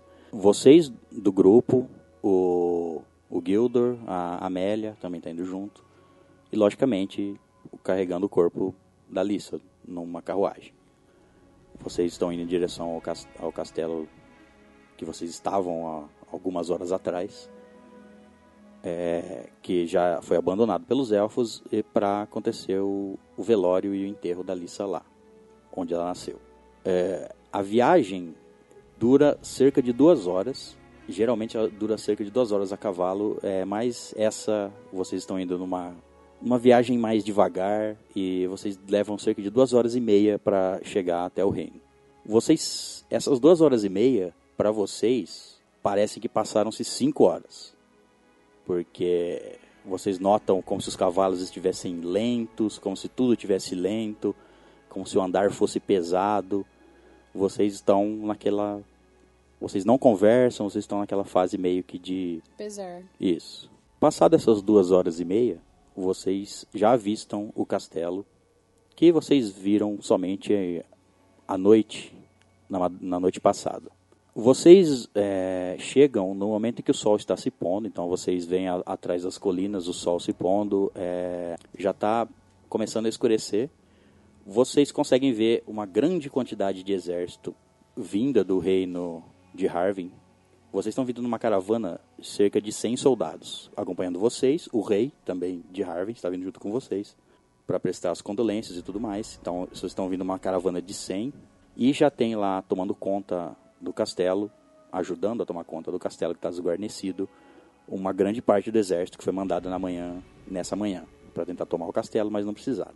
Vocês já notam o grande buraco que tem na muralha, que vocês já tinham notado na noite passada, quando vocês invadiram, mas que foi provavelmente por lá que os elfos invadiram. O muro está completamente, é, uma parte dele está destruída, como se tivesse explodido alguma coisa. E em frente a essa destruição, vocês veem lá uma grande guarnição de exército, cerca de uns 200, tomando conta dessa, desse buraco e da entrada do castelo. Vocês entram pelo portão principal e dentro das ruas do, protegidas pelos muros, antes de chegar no castelo, vocês veem ainda sinais de, da invasão, coisas ainda jogadas pela, pela rua, uma leve destruição por ali, mas vocês não notam mais nenhum corpo de soldado, nem nada desse tipo, pois provavelmente eles já foram recolhidos nessa manhã e já foram velados ou enterrados. Conforme vocês seguem na rua, então, em direção ao castelo, que vocês já conseguem ver ao longe, no centro do, da cidade, vocês notam algumas pessoas transitando na rua é, e todas que vocês veem estão indo em direção ao castelo, na mesma rota que vocês. É, e vocês olham para trás e ainda começa a juntar uma quantidade de pessoas que estava seguindo na mesma direção de vocês, começa a juntar atrás da caravana. Conforme vocês vão chegando mais perto do castelo, mais e mais pessoas vocês veem aparecer e juntar atrás de vocês, ou mesmo já indo na frente de vocês, e vocês já têm a noção que é para o enterro da princesa. E quando vocês avistam o castelo, vocês avistam uma grande multidão em frente a ele. Praticamente o, a cidade inteira do, do reino, todas as pessoas que estão ali dentro da muralha estão ali na entrada do castelo. É, vocês, a caravana de vocês, os soldados param e fazem um corredor e vocês seguem por uma entrada lateral. Carroças entram por essa entrada lateral, o portão se fecha e lá dentro vocês, enfim, descem da, das carruagens, das carroças que vocês vieram. É, junto de vocês, numa carroça atrás, está o rei e o corpo da Alice. Todos vocês descem ali os soldados fazendo as suas funções, indo fechar as portas e proteger outro, outras partes. O rei, o pai da Lisa, se aproxima de vocês e fala: é, Bom, é, o castelo já foi parcialmente limpo e estamos organizando o funeral, vai ser no, no salão principal, mas ainda vai demorar umas duas horas para prepararem tudo. É, eu já mandei preparar quartos para vocês e algum tipo de alimento. Então, fiquem à vontade para se alimentarem, porque eu não sei se vocês, desde que saímos do castelo, eu não vi vocês se alimentando. Se alimentem, tomem banho e, enfim, é, quando tudo estiver pronto, eu mando chamar vocês. Muito obrigado, Majestade. Muito obrigado, Majestade. Ele só acena com a cabeça e vai em direção aos outros soldados lá para e você já vem os soldados tirando o, o caixão da, da lista do, da carruagem. Então vocês são conduzidos por serviçais ali, por outros é, do castelo, até o, o, uns quartos ali, é, no primeiro andar aí dos quartos, não são lá em cima, onde vocês, a única parte que vocês conhecem, lá em cima, né? São no primeiro andar, são os quartos, vocês veem que são de hóspedes, mas eles são, por ser dentro do castelo, muito bem arrumados. Cada um de vocês recebe um quarto e lá dentro já tem uma bandeja, é, já foi trazida uma bandeja de de alimento, frutas e, e carne, algum tipo de alimento, e já está preparado para vocês é, água para vocês tomarem os, o banho na, naquelas tipo banheira de madeira, sabe, que tem geralmente em quartos luxuosos. Já está preparado para vocês e vocês então vão se alimentar e esperar se arrumar. Às vezes vocês querem né, trocar de roupa ou, ou manter a roupa que vocês têm de aventureiros normal. Durante esse tempo, vocês podem, sei lá, se preparar e tudo mais, é, e passar esse tempo pensando no que, no, em tudo que já aconteceu e o que vocês têm daí pra frente. Liana, você, quando tá tomando seu banho, você, tomar seu, você toma o seu banho tranquilo ali, tranquilo, dentro das condições. Quando você tá se enxugando e tá prestes a se vestir e tudo mais, tem um espelho no quarto. E você se olha e você repara que nas suas costas tem uma tatuagem que não tinha. O quê? Como assim? Você nota nas suas costas uma tatuagem que você É uma tatuagem de quê? é uma tatuagem que parece ser uma asa com uma runa élfica gravada nela. Tá. É, eu reconheço essa tatuagem, porque eu me lembro que eu vi na- nas costas da Alissa, né? É, você viu, essa mesma tatuagem estava no ombro da Lissa quando vocês saíram da vila da Elnora e ela estava ferida no braço e vocês foram curar ou ver o ferimento que ela tinha e você notou uma essa tatuagem que você que eu falei pra você que ela tinha traços élficos, que você reconhecia o traçado élfico, aquele traçado simples e era o mesmo a mesma tatuagem que agora inexplicavelmente está nas suas costas. Eu vou me trocar. Tem outro detalhe antes de você se trocar. É, joga um D20, Ixi. teste de percepção. 16. Tá, então você nota uma outra coisa. Na tatuagem que você já tinha nas costas, você nota que ela tá faltando um pedaço dela. Como se tivesse sido apagada um pedaço da tatuagem que você tem nas costas, que você já tinha nas costas. Além dessa nova tatuagem que apareceu nas suas costas. Tá, então eu vou terminar de me trocar rápido e vou colocar uma roupa mais séria, mais de cores mais escuras e tudo mais por, por conta da ocasião. E eu queria saber quem, qual que é o quarto mais próximo. Quem é que tá mais perto de mim? Você, na verdade, foi a primeira a ser deixada num quarto, mas é, é- tá todos no mesmo corredor, tá todos os quartos estão no mesmo corredor. Eu vou sair pro corredor, vou bater na porta de todos os quartos e vou pedir reunião. Tá, você bate nas, nas portas dos quartos, é, cada um deles atende da sua forma. Ei, pessoal, nós precisamos conversar. Vem aqui no meu quarto um minutinho, por favor. É, nesse, nesse período já, já passou mais de uma hora, todos vocês já têm o tempo. Logicamente, como ela sendo uma mulher, ela que foi que mais demorou pra tomar banho. Então, Claro, todo mundo pronto já já. tá todo mundo pronto. É o seguinte, é, eu acho que vocês talvez não soubessem disso, mas eu tinha, eu sempre tive uma tatuagem nas costas de uma árvore. Provavelmente vocês nunca viram. É, vocês do Mas- grupo já estão há um bom um tempo junto, mas nunca viram as costas nuas da Liana pra saber que ela tinha essa tatuagem. Vocês, re- Certo. vocês sabiam daquela que tem no braço, que, perco- que preenche o braço dela inteiro. Sim. Eu estive desconfiando que talvez é, houvesse um- uma besta, uma criatura selada em mim por conta dessa tatuagem que eu tive nas costas, porque ela é muito antiga e eu sei que foi por conta da minha mãe que eu fiz essa tatuagem. Isso quando eu era bem pequena, então eu, eu tenho alguns flashes, né? minha memória não é muito boa para isso. O que acontece é que essa tatuagem agora ela tá ela desapareceu, uma parte dela. E além disso, apareceu uma, uma nova tatuagem que ela é semelhante à tatuagem que tinha na lista. Deem uma olhada, eu vou abrir o- os botões da parte de cima só para eles olharem a parte que as tatuagens. É, vocês notam a- uma tatuagem bem no meio das costas dela, de uma árvore. O mesmo traçado detalhista dos elfos, bem, é, bem traçada e bem desenhada. Uma árvore, ela tem uma árvore nas costas, como ela acabou de contar, foi. Ela tem essa tatuagem desde criança. E ela sabe, essa tatuagem foi feita pela mãe dela. É, e junto do, dessa tatuagem, vocês veem um pedaço dela apagado. Tipo, os dois lados dela estão uniformes, só que vocês veem um lado, os galhos, apagado. Como se tivesse sido realmente apagada a tatuagem.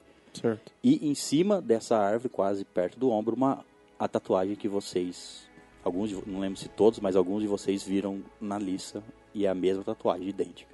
Eu estou preocupada, pois é possível que, enquanto eu, esti enquanto eu estive desacordada, alguém tenha selado essa criatura em mim. O que eu não entendo é porque parte da outra sumiu. Então, essa história da sua mãe ter feito essa, essa tatuagem de árvore, às vezes é, você já tinha uma criatura dentro de você. Sim, mas e agora eu Agora você tá duas Teria uma tá duas? consumindo a outra. Ou, Isso é, eu, tá não, eu não sei, eu não entendo.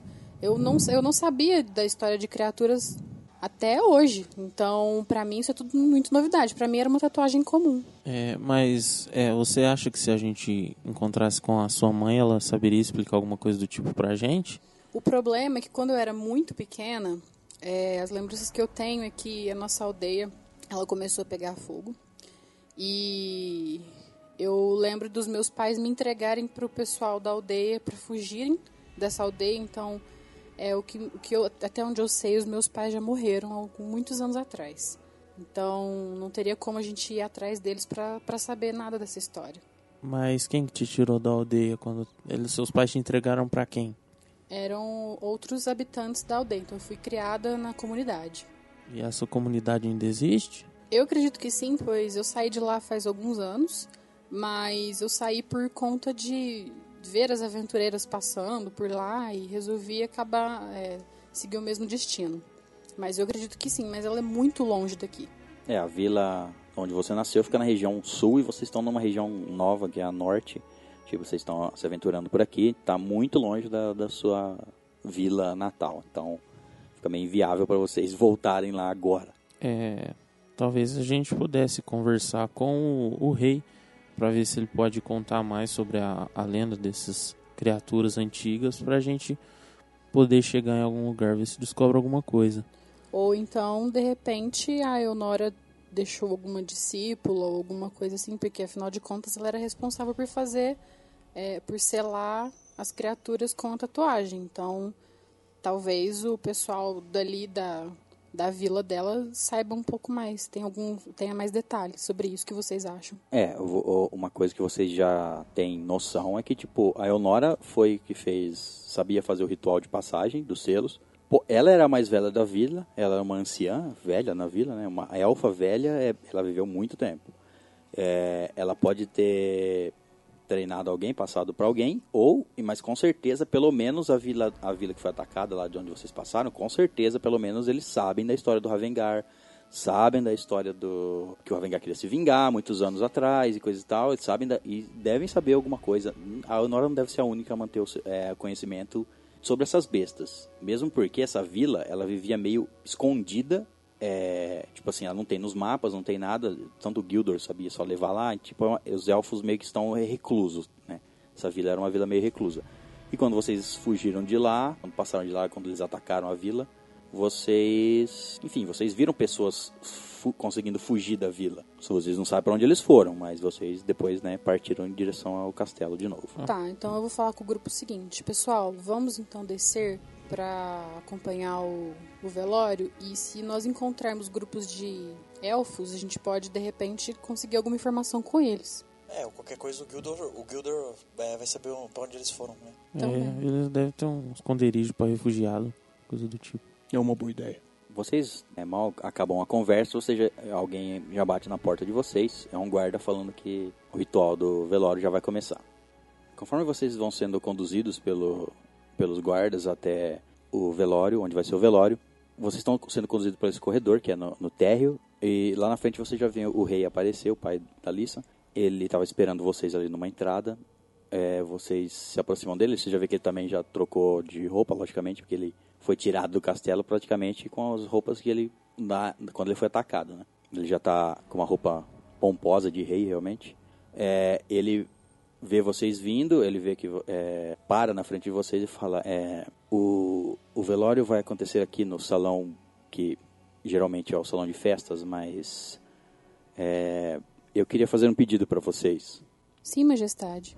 É, eu gostaria que vocês carregassem o corpo da Lissa até o local do velório. Sim, com certeza. Sem problemas, vai, vai ser uma honra. Aí ele acena com a cabeça pro, pro soldado que estava guiando vocês. Ele provavelmente já tinha sido instruído de alguma coisa. Vocês são conduzidos pro, vocês são conduzidos para uma sala. Vocês percorrem esse corredor até uma sala lá perto da entrada, de onde vocês chegaram com as carruagens. E lá, é, numa sala lateral, vocês têm o, o corpo da Lissa num, não é num caixão, ele é um caixão aberto, né? Ele não é, ele não é um caixão, ela não está dentro de um de uma urna. Ela só tá o corpo dela em cima de um de um tablado de madeira. logicamente todo decorado e com flores e etc.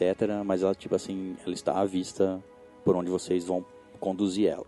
E eles estavam só esperando vocês. Vocês então se colocam cada um de um lado. E menos o. Ah, eu carrego com o ombro. põe no- é, o então vocês carregam numa, numa altura, cada um pega numa alça lateral. E vocês são conduzidos até a porta de entrada que está fechada e ela se abre. Quando ela se abre, vocês dão de frente para o salão principal, que é o salão de entrada do castelo. É um salão bem amplo e ele está repleto de. Vocês percebem que são nobres, né? A maioria de um, de um lado, de outro, e o corredor aberto até um, um altar onde ela vai ser colocada lá para ser velada. Conforme vocês entram do lado esquerdo de vocês, vocês veem as portas do castelo abertas e uma grande multi- multidão lá, todo mundo conseguindo ver da é o mesmo nível, então todo, todo mundo conseguindo ver através das portas vocês passarem com o corpo da Liz. Conforme vocês adentram esse salão, ele está todo ornado com flores e tapeçaria no, no chão e seda, pendur, seda branca pendurada decorando todo o salão. Conforme vocês as portas se abrem e- vocês começam a conduzir o corpo dela até o altar, um coro começa a cantar uma música, um coro nas laterais mais altas do, do salão onde vocês estão entrando, e um coro começa a cantar uma música é, velando o corpo da Liz.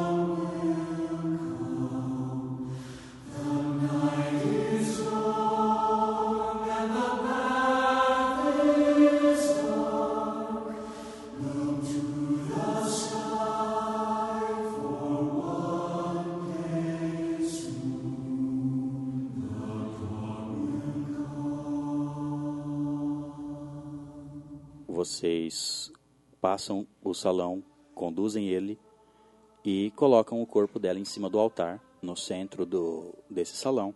E o rei está esperando à frente de vocês, mais ao fundo do salão, e vocês já veem que tem cadeiras ali colocadas para. Vocês sabem que é, é para vocês. Depois de depositaram o corpo, o corpo ali e vocês vão em direção a essas cadeiras. E vocês passam pelo. Vocês vão ter mais chance de, antes do corpo ser enterrado, ver, ver lá a Alissa mais. Formalmente. É, mais privativamente. A- ali, esse, esse grande festa, entre aspas, né? Esse grande festa de velório é só para para todo mundo que conhecia a princesa e é um enterro real. Então o corpo vai ficar ali um tempo e depois vocês vão ter mais a chance de estar com o velar o corpo mais privativamente.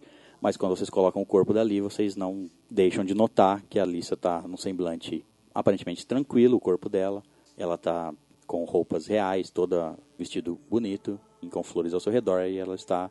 Vocês colocam ali, vocês têm um- uma última visão ali momentânea e vão até as cadeiras se sentar ali com o rei. E o rei agradece com vocês, faz é, com a cabeça e uma menção com a cabeça e vocês veem que ele já, devido a- ao coro e tudo mais, ele está vertendo lágrimas. Bom, então vocês se sentam lá junto ao rei. O velório é mais para se forma um corredor ali, os os nobres passam ao lado do, do, do corpo da, da princesa. Tem um corredor de soldados ali, logicamente, para evitar que alguém faça alguma. É, Então, primeiro os nobres eles passam ali ao redor do corpo, observando e alguns nobres colocam flores, algumas filhas e filhos de pequenos dos nobres ali que conheciam a Alissa, conheciam mais pessoalmente a princesa. E depois deles, é, abre-se passagem para a multidão que está lá fora também fazer uma fila em ordem, passar ao lado do corpo e prestar suas homenagens. Vocês ficam assistindo aquilo por algumas horas, mais ou menos uma hora, uma hora e meia, que dura esse, esse tempo. E nesse tempo vocês notam que ela era realmente uma princesa bem quista por, por todo mundo. Termina esse, esse ritual de, de passagem aí com muitas flores colocadas ali ao, ao, aos pés do, de onde ela está. Nisso, é, já é perto das 9 horas da noite, 9, 10 horas. É, as portas se fecham, todo mundo é retirado, enfim, o, o, o ritual passa de, de velar o corpo dela. E agora vai ser um ritual privado e só para o rei e para os mais íntimos da princesa.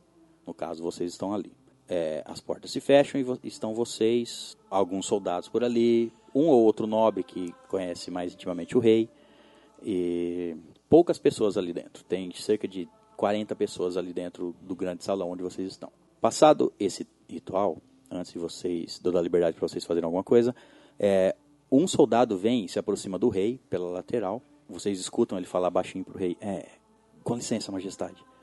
E aí o rei olha para ele: Pois não, pode falar. Aí ele, aí ele vem, ele tá trazendo alguma coisa embrulhada num pano. Aí ele pega e fala assim: é, Isso foi encontrado é, junto ao corpo da Lissa. E aí o rei agradece, pega nas mãos aquilo. E quando ele abre, é um cavalo de madeira. É o, é o cavalo que eu, eu dei pra ela. É. Na floresta. É, você se lembra que é o cavalo que você entalhou e deu para ela e as palavras voltam na sua mente, você se lembra quando você entregou aquilo para ela e você disse: "Toma, é, eu fiz isso para você, ele vai te proteger". Isso martela sua mente agora, porque ela realmente guardou aquele cavalo junto ao corpo dela. É, você fala alguma coisa, você reconhece, mas você fala alguma coisa. O rei pega abre e fala assim: ah, eu, eu não reconheço. Eu vou para perto do rei e falar: é, esse foi um presente que eu dei para ela enquanto a gente estava em viagem que eu mesmo fiz. Aí ele olha assim e fala: É, dá pra ver que ela gostava muito de vocês.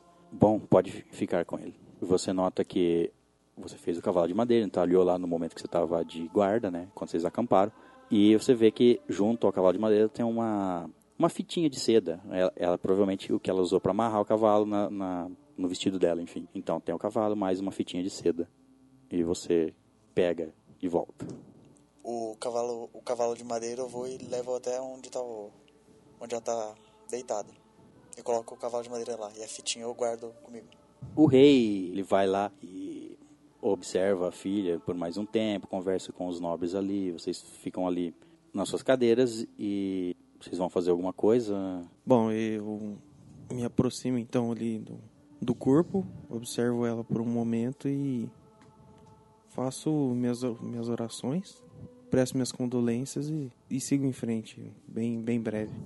Sigo o exemplo do, do Hartas e presto minhas condolências ao rei e dou uma última despedida. Eu vou me aproximar dela, do corpo, segurar na mãozinha dela. E eu vou usar o druidismo para o que tiver de flor em volta, eu deixar elas mais vivas. E, tipo, o que tiver de, de botão, terminar de Florescer, brotar. Né? Flore é, terminar de florescer tudo para deixar, tipo, como se fosse em homenagem a ela, entendeu? Deixar com um ar mais bonitinho, assim. É, você faz isso, você nota que as flores ficam mais vivas e mais bonitas ali ao redor do corpo dela. Fica mais bonito uhum. ao redor dela. E mais cheiroso também. Nisso, quando vocês estão ali prestando as condolências e tudo, o rei acaba de conversar com os nobres ali, receber as condolências dele e tudo mais. Ele já ficou um tempo ali com o corpo. E o corpo vai ficar ali, ele não vai ser enterrado agora. É, ele olha para vocês ali velando o corpo dela, ele sente a tristeza de vocês também, que vocês também gostavam dela. É, então ele se aproxima de vocês. Muito obrigado por tudo que fizeram por ela, independente do que aconteceu. Eu não queria fazer, eu não queria fazer isso agora, mas eu acho que para vocês talvez tenha algum sentido e eu também que, queria entender tudo, mas eu tenho que mostrar uma coisa para vocês. É, me acompanhe, por favor. Ok. Certo.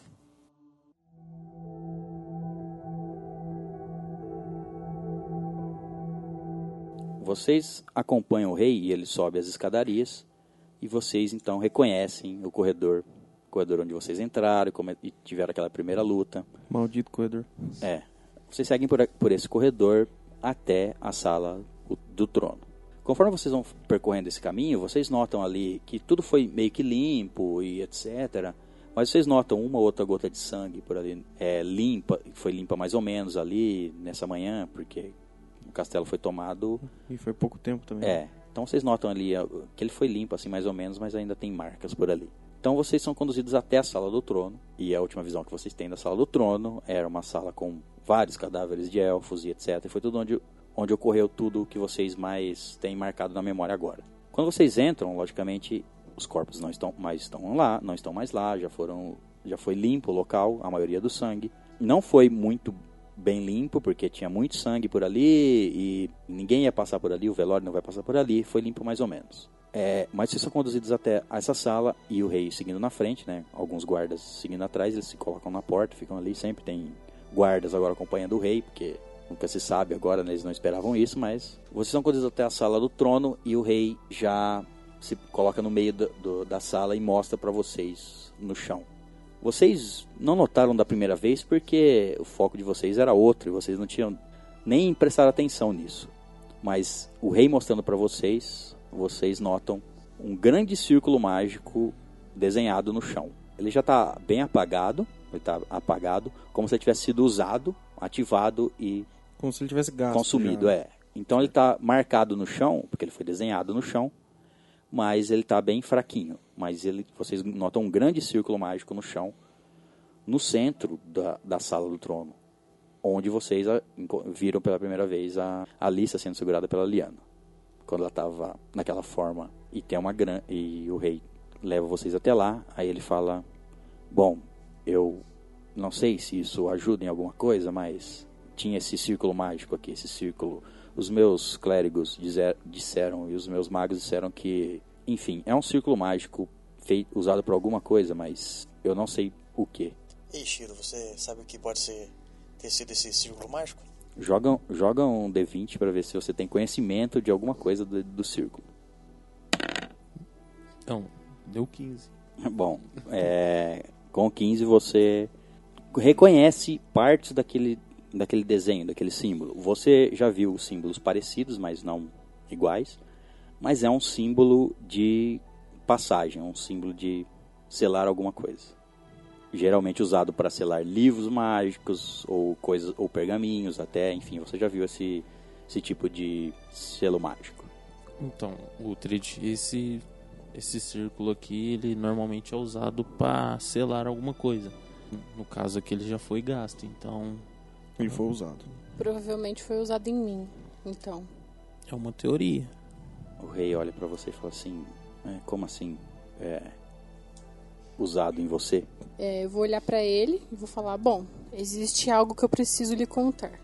Eu vou contar pra ele da tatuagem que eu já tinha, das memórias que eu tinha, que foi minha mãe que fez em mim, nas minhas costas, da árvore, que sumiu um pedaço misteri- misteriosamente e que aparentemente apareceu uma tatuagem semelhante à da Alissa em mim.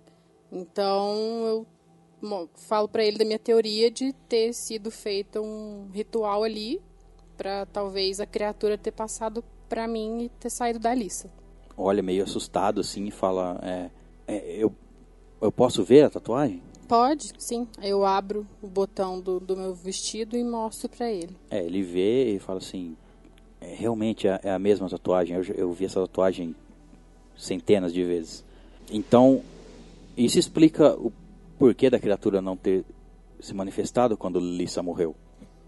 Talvez já estivesse dentro de você. Talvez tenha passado direto pra mim. Mas o que eu não entendo é por que os Ravengar ou os elfos iam passar a besta para você. Eu não sei, talvez eu já tivesse uma, uma, uma besta em mim por conta dessa outra tatuagem que eu tive.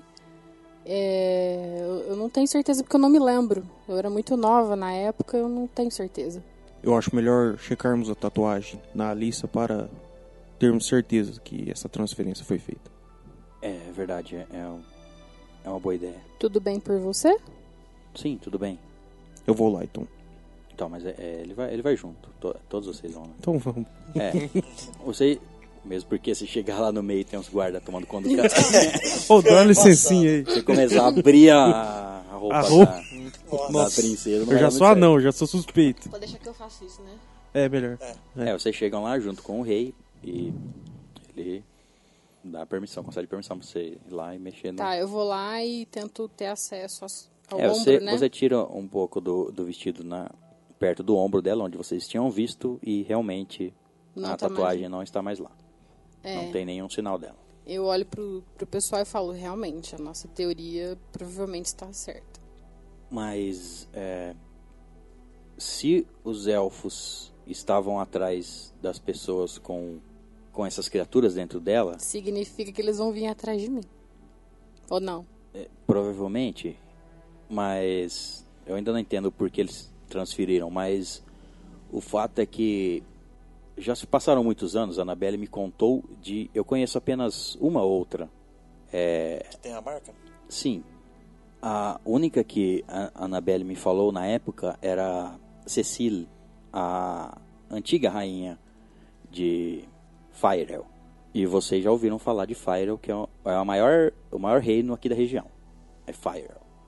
Aí ele continua, ele fala assim, mas... Bom, a rainha, Cecile, morreu há...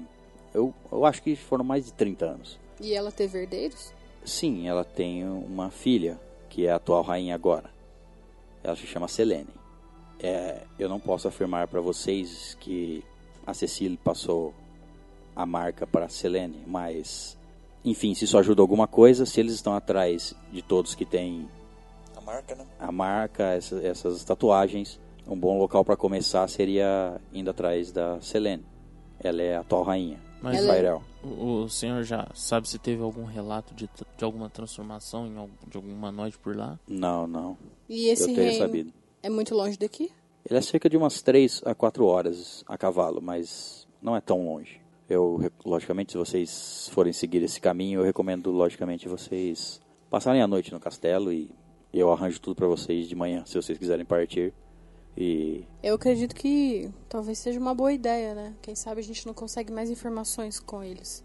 É o que melhor- vocês acham? É a melhor pista que temos até É, o momento. Tá mais certo. Mas um- uma última pergunta só para para entender como essas crianças elas recebiam a, a marca desde pequeno, elas já teria como elas crescerem aprendendo algum tipo de, de ritual de, de passagem, de, elas mesmas saber em alguma emergência, saber como passar isso para alguma outra pessoa mesmo sendo arriscado.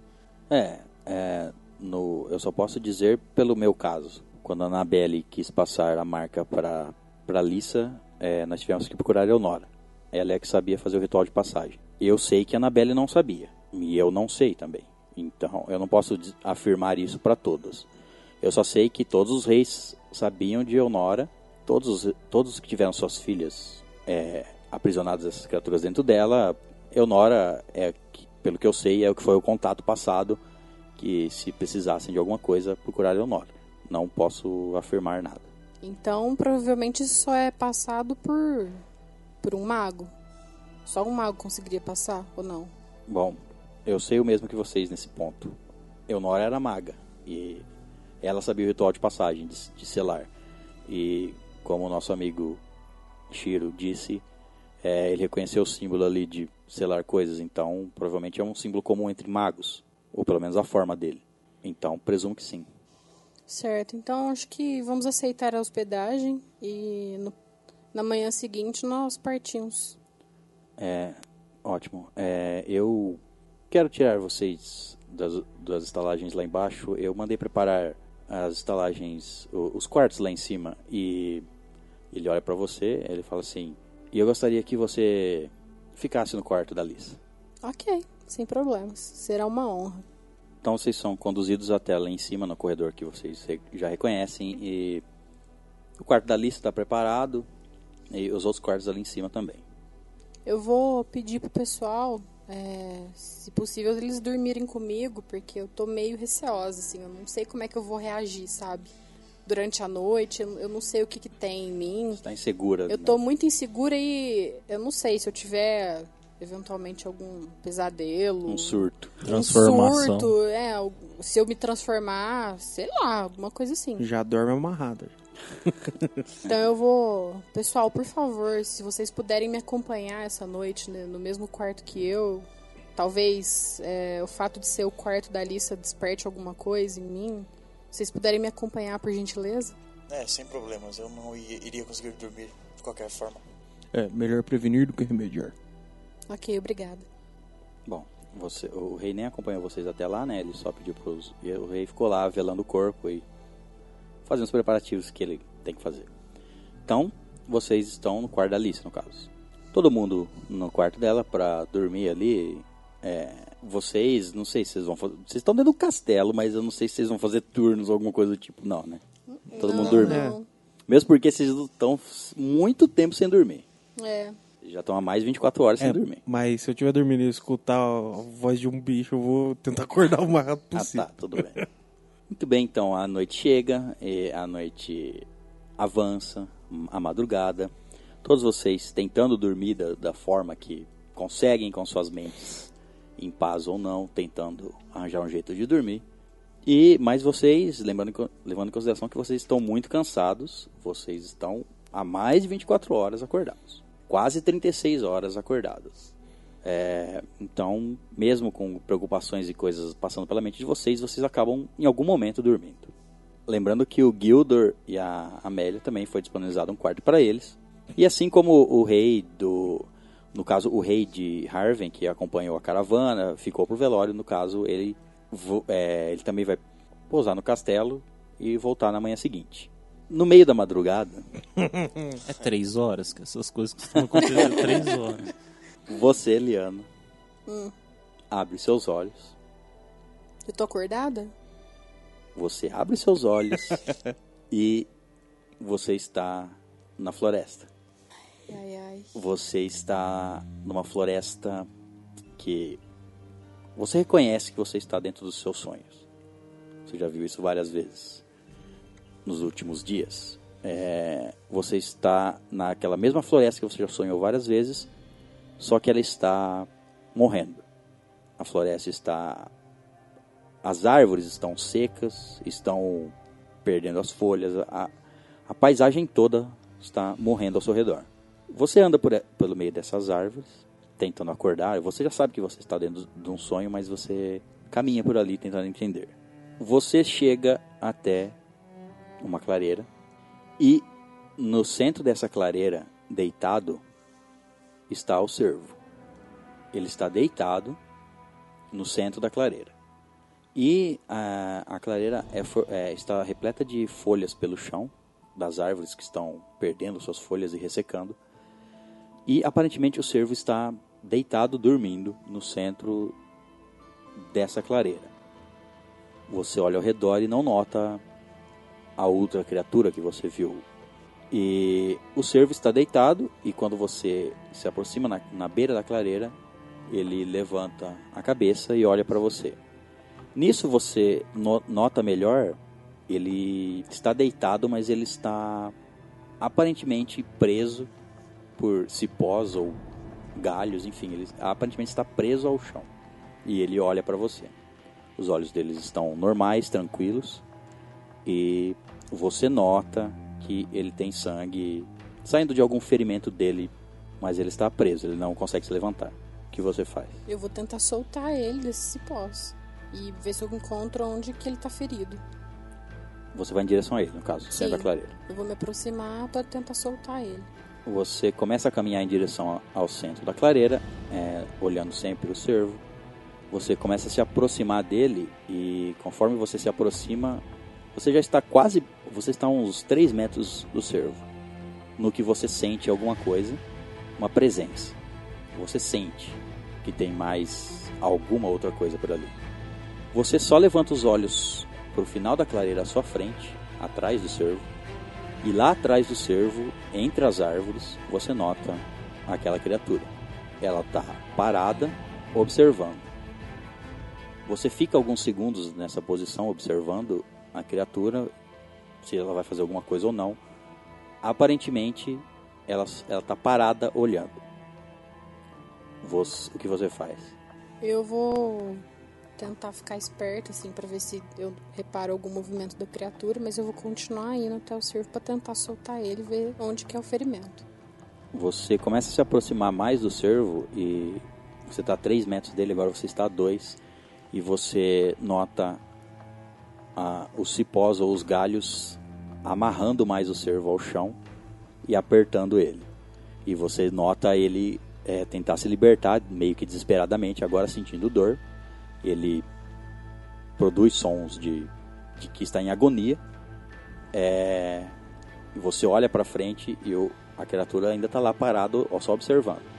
Mas agora o cervo parece que está sendo apertado ou ferido mais. O que você faz? Eu paro e dou um passo pra trás. Aparentemente o, o, os cipós dão uma leve afrouxada, mas não nada perceptível. Tá, então eu vou me afastar do cervo e vou em direção à criatura. A criatura está atrás. No final da. Você teria que. Você estaria bem próxima do cervo se você quiser chegar até a criatura. É, o fato é que o, o cervo, mesmo sendo apertado, ele olha para você como se estivesse pedindo a sua ajuda. Então, Eu- o que, que, que você vai fazer? Eu vou. Eu tenho uma magia que é chicote de espinhos, mas eu vou tentar como se fosse uma magia reversa, com o meu poder, tentar afrouxar o cipó pra ver se eu consigo libertar ele sem me aproximar. Tá, você tenta usar magia como você usa normalmente quando você está acordada, mas nesse caso, aparentemente você não consegue controlar direito, você não não surte efeito, sua magia. Você só nota que o, o cipó começa a soltar um pouco o cervo e a criatura não está mais lá no fundo. Quando você levanta os olhos, ela não, ela desaparece em meias árvores. Eu vou dar uma olhada em volta pra ver se eu encontro ela. Só... Não, ela não está em lo- local nenhum. O cervo continua lá preso, mas agora mais solto, né? Não está esmagando ele, mas ele está lá ainda parado na sua frente e te olhando. Bom, já que a criatura não tá mais próxima, eu vou tentar me aproximar rapidamente do cervo pra tentar tirar o cipó na força. Tá, você está à, à distância de toque do cervo. Você vai tentar tirar. Arrancar. Arrancar os cipós. Nisso, é, cipós começam a enrolar as suas pernas e começam a prender você também ao chão. E o cervo começa a ser apertado de novo pelas, pelas vinhas, pelos cipós. É, o cervo tenta é, tocar você com o focinho. Eu tento tocar ele também. Você, você estende a mão então para tentar tocar ele. É, eu estendo a mão ver se eu consigo encostar nele.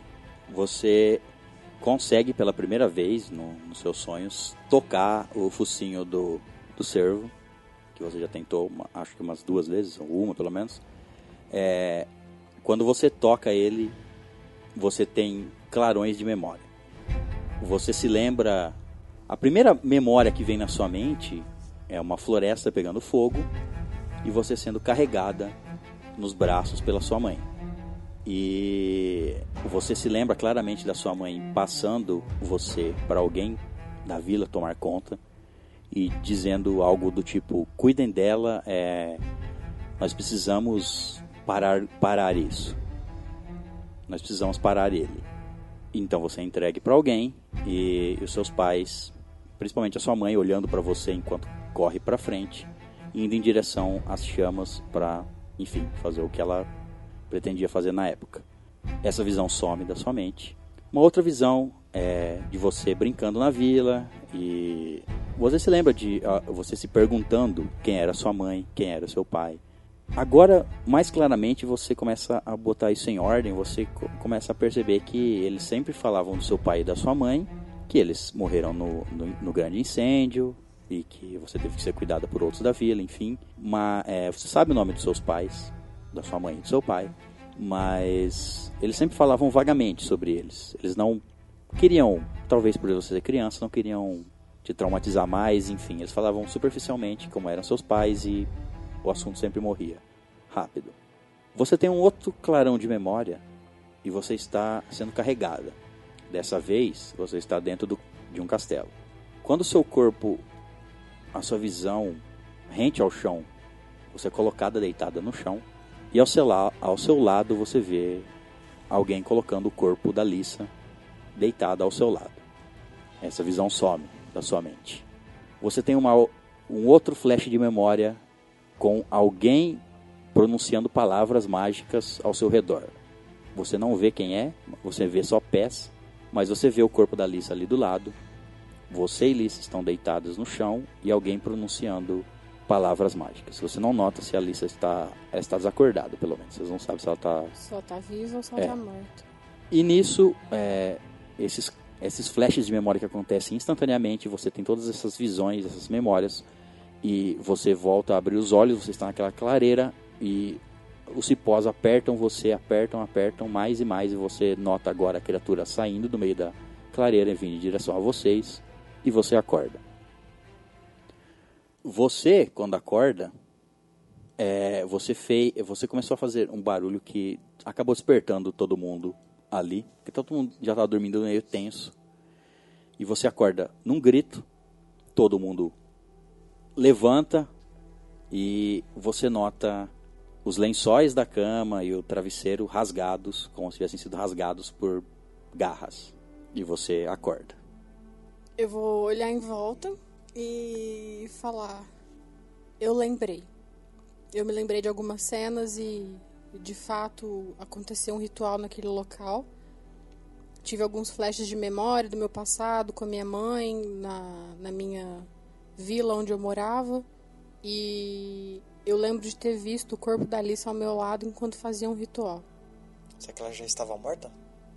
Eu não sei, eu não consegui distinguir. Eu sei que ela estava desacordada, mas pelo que eu que eu estou olhando aqui ao meu redor com esses lençóis rasgados, talvez eu tenha me transformado, não sei.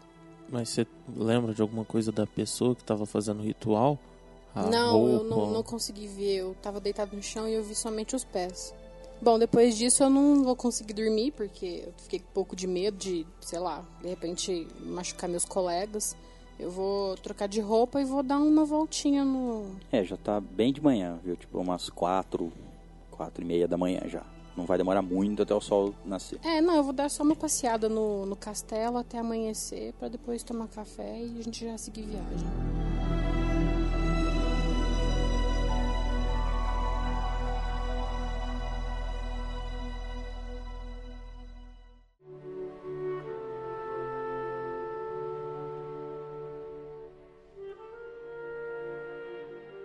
Muito bem, a- passa então a noite, é, chega logo de manhã e vocês recebem do rei lá o que vocês precisam, cavalos e, enfim, mantimentos que vocês precisam para seguir viagem. Vocês estão ali se preparando então para sair do castelo e tudo mais, arrumando as coisas que o rei arrumou para vocês. E nisso aparece, vocês veem novamente Gildor e Amélia. Eles aparecem ali e o Gildor se aproxima de vocês e fala assim: É. Para onde vocês estão indo? Para Fairel. É, o, o, o que vocês vão fazer lá? É, conversar com a rainha de lá. A gente descobriu algumas coisas que ela tinha a mesma marca que. Não a mesma marca, mas a mesma marca da maldição. Que estava na lista e na. Ou seja, vocês vão atrás desses miseráveis que fizeram isso, certo? É, basicamente, acho que não vai se encontrar. É. Bom, é, então eu quero ir junto. Eu estou inconformado com a morte da princesa. Esses, esses miseráveis não podem ficar impunes. Suas habilidades de guia também acredito que serão de grande ajuda. Não só de guia, meu amigo. Eu também já fui um aventureiro. muito, muito bem falado. Nisso, a Amélia chega ali do lado e fala assim: Como assim você vai? Como assim? Você vai se colocar em risco?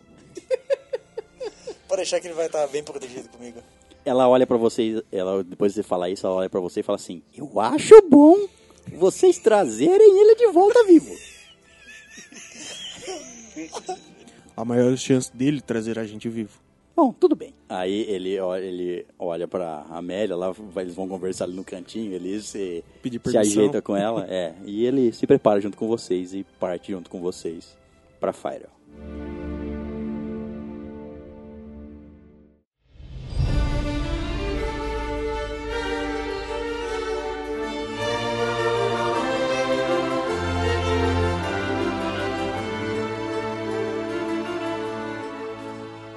Então vocês vão partir para o reino de Fire, certo? Sim. Correto. Vocês saem logo de manhãzinha, como eu disse, umas 4 horas mais ou menos de viagem. Vocês então chegam lá perto das, das 10, das 11 da manhã no reino de Fire. O reino de Fire é, como vocês já ouviam, tinham ouvido dizer, o maior reino da região, dessa região norte aqui. Então vocês avistam a cidade de uma distância boa. Ca- é, são um conjunto de castelos, tem uns três ou quatro castelos grandes no centro da cidade. Uma cidade toda murada e grande, enorme. É uma a cidade maior dessa região. Vocês, conforme estão chegando perto do reino, do reino vocês veem que tem vários. é, vocês seguem pela via principal, pela estrada mais comum ali, a rota mais comum, e vocês encontram com vários é, carroças, enfim, e cavaleiros indo em direção, indo e vindo, mas a maioria indo. Vocês encontram vários grupos de, de cavaleiros e carroças indo em direção ao reino. Conforme vocês se aproximam, vocês notam que está bem movimentado o reino. É, aparentemente tem alguma festa ou alguma coisa acontecendo. Vocês notam bandeiras festivas, vocês notam alguns estandartes dispostos pela, pelas ruas do reino. Tem uma grande quantidade de vila fora do- dos muros do castelo, do reino, né? Mas os portões estão abertos, então tem é, comércio é livre lá dentro. Provavelmente lá dentro tem um- a própria muralha do castelo, do castelo do, do, do rei e da rainha. E tem essa muralha mais externa que protege a, maioria, maior parte da cidade. Vocês adentram essa cidade. é, o objetivo de vocês é Ir no castelo e conversar com a. Com a rainha. Selene. Isso. Certo. É, vocês percorrem pelas ruas e vocês veem a gran... muita, muita gente. É uma cidade muito movimentada. Não só por ser grande, mas como está tendo algum evento na cidade. Vocês notam uma movimentação maior do que o normal para uma mesmo uma cidade grande dessa. Está muito movimentada de gente chegando de todos os lugares. Tá, Eu paro pra perguntar pra alguém que tá andando ali. Ei, amigo, é, o que está acontecendo na cidade hoje? Bom, meu amigo, é é o o torneio, o grande torneio de Fire. Torneio? Torneio de gladiadores. Você nunca ouviu falar? Você não é dessa região, não pode não, ser. não sou. Sim, o grande torneio de Fire. Tá vindo gente de tudo quanto é lugar. Tô enchendo meu bolso de dinheiro. E esse torneio vai acontecer hoje? Sim, sim, começa hoje. Mas ele dura aí uns dois, três dias. Ah, entendi. Vocês seguem pela, pela cidade e rumo em direção ao castelo, que não é, não é difícil de ver, ele fica no centro da cidade e é o maior castelo, mais alto. Conforme vocês chegam perto dele, vocês notam. é, vocês chegam na praça principal e ela está repleta de gente, bem movimentada. E você- da praça principal vocês conseguem ver o, o, o Coliseu, provavelmente onde acontecem as lutas desse grande torneio. E ao lado o castelo principal. Vocês se aproximam e dos port... eh, o castelo principal é, é fechado por uma muralha interna, realmente. Tem uma muralha protegendo somente o castelo, os castelos lá dentro. Vocês se aproximam do portão principal. Há muitos soldados por ali transitando, mas o, o portão principal está fechado. E tem ali cerca de. Vocês chegam em frente ao portão principal e tem cerca ali de 11 ou 12 soldados ali parados ali na frente do portão. Eles veem vocês se aproximando. Olá, bom dia, soldado. Bom dia. É, eu vim é, falar com a, com a rainha Selene, a mando do rei de Kerlan. Como assim veio falar com a rainha? Você tem algum documento? Não. Logicamente que o soldado não. Ele olha estranho pra você e fala assim: Bom, convenhamos, né? Você quer falar com a rainha, sem documento nenhum, assim, só na voz. Desculpe, amigo, você está um pouco fora do normal. Com licença, é, por favor, eu gostaria que você entendesse o nosso lado. Nós realmente não tivemos, não, não trouxemos documento nenhum, mas é um assunto de extrema importância e se trata, se trata na verdade de assuntos de, de interesse da realeza, é, sobre um ataque que teve na cidade de Darlan e a princesa Lissa foi morta. Então nós precisamos conversar com com a rainha Selene. Os, os soldados se olham assim, eles escutam falar do, do ataque lá em Darlan.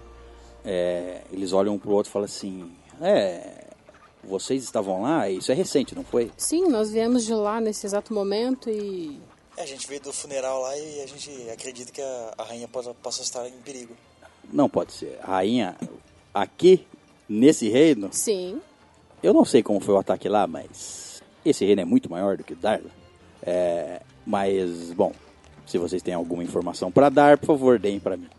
Eu vou, eu passo para para rainha, se for o caso. Mas é que estamos em dia de torneio. A rainha não vai receber ninguém hoje e pelos próximos dias também. Se fosse um dia normal, eu pediria para vocês abrirem um, um, requerimento de ver a, a rainha com os guardas e eles encaminhariam isso para a rainha, enfim. Mas isso ainda demora alguns dias. Por favor, você pode passar uma mensagem para ela? Tudo bem, eu tento.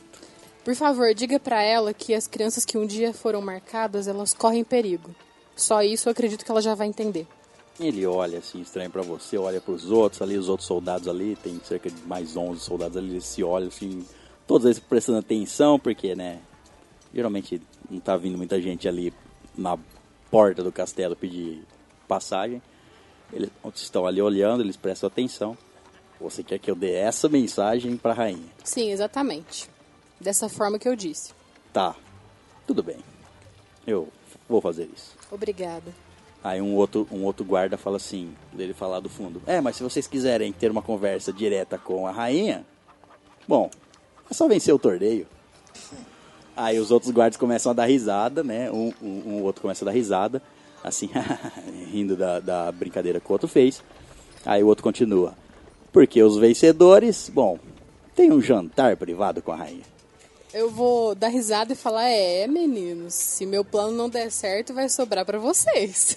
É, nesse torneio pode magia? Claro que pode. É um torneio? É o grande torneio de Fire. Bom, é a maneira mais rápida. Vamos entrar nesse torneio. Eu aceito o desafio. Aí o Gilder ouve vocês falando aquilo do torneio ele fala assim: É. Né, eu acho que isso vai ser um pouco perigoso, né? Ah, fazer o quê, né? Quase não tivemos perigo nessa aventura mesmo. Bom, é. é venham aqui, venham aqui, venham aqui. Eu abaixo. Vocês saem um pouco ali Eu de não. perto. Ele chama, ele chama vocês pra sair um pouco ali de perto dos guardas, né? Vocês já pediram as informações que vocês queriam, vocês podem seguir dali. Vocês se afastam um pouco, ele fala assim pra vocês. É, mas tem sempre a possibilidade de entrarmos escondidos. Mas é isso é com vocês. Se vocês quiserem vencer o torneio, eu acredito em vocês.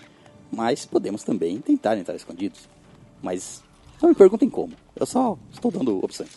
Bom, depois de um tempo eu vejo que o, o guarda não voltou para me dar um retorno, né? Da mensagem que eu mandei. Não, você vê que ele nem saiu de lá. Se você ficar olhando de longe, você vê que ele, ele. Ele não ia pegar uma mensagem dessa, pedir pra falar com a rainha, pra passar uma coisa tipo assim, né? Ele, ele com certeza não ia em, em direção à rainha no dia de torneio puxar ela pra falar isso. Fiquei revoltada e vou, vou chamar eles e falar: Ei, vamos ver qual é desse torneio.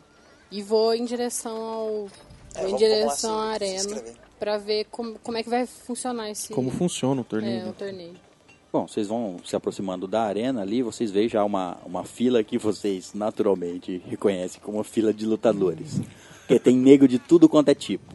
Tem bárbaro, grandão, sem camisa e só com Olha, só óleo no corpo e um machado nas costas. Enfim, tem de todo, todo tipo de, de gente ali numa filinha. Provavelmente é lá. Então a gente vai pegar essa fila. É, depois de um tempinho, vocês chegam ali com a pessoa que está organizando, pegando os nomes. É, um solda- é, são alguns soldados ali. E ele, vocês chegam até ele, a vez de vocês, e ele fala: é, Pois não, vieram se inscrever para o torneio, certo? Qual a taxa de inscrição? Taxa de inscrição são apenas duas moedas de ouro para cada pessoa. Tá, então eu vou inscrever esses três rapazes aqui. o quê? Filho, nada disso. Não, é, calma. É, há dois torneios só: um individual e um de grupos. E no de grupos, eu preciso de no mínimo quatro inscrições. Aí a gente vai no de grupo. Sim. Ou deixa a Liana sozinha e põe o Gildor no nosso.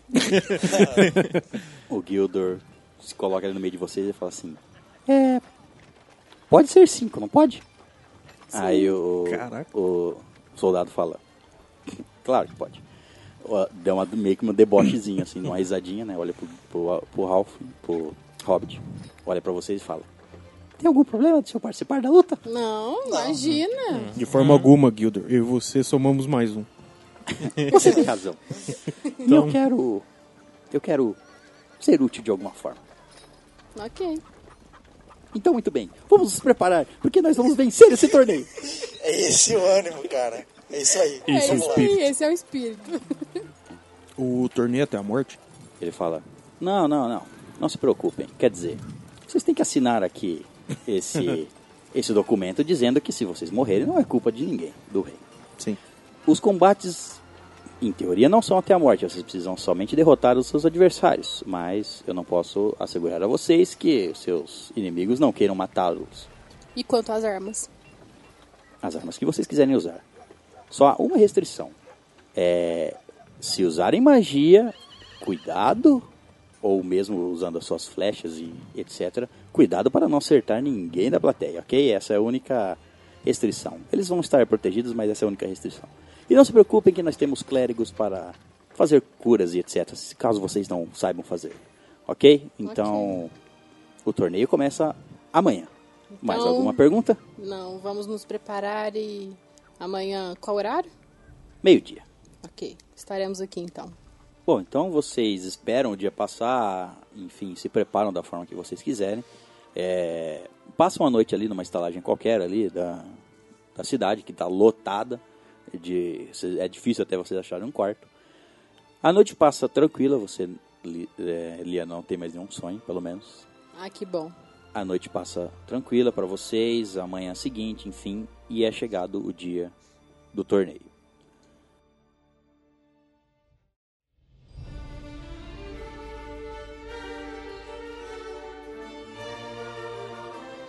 O torneio acontece. Vocês se inscreveram no de grupos, então são grupos versus grupos. O combate em grupos é, é, além de vocês cinco, é contra no mínimo quatro do outro grupo. O mínimo de, de luta em grupo é quatro, no caso aceito pelo torneio. Então vocês é, se preparam e entram na arena. A arena é imensa, está lotada. Não tem aparentemente não espaço para mais ninguém nessa arena. Ela está lotada, lotada mesmo, não só da cidade como de gente vindo de fora. E é, vocês notam um local mais, vocês notam uma plateia geral e um local mais bonito e mais imponente lá em cima, que é o local provavelmente onde vai estar a rainha e os e os nobres observando o torneio.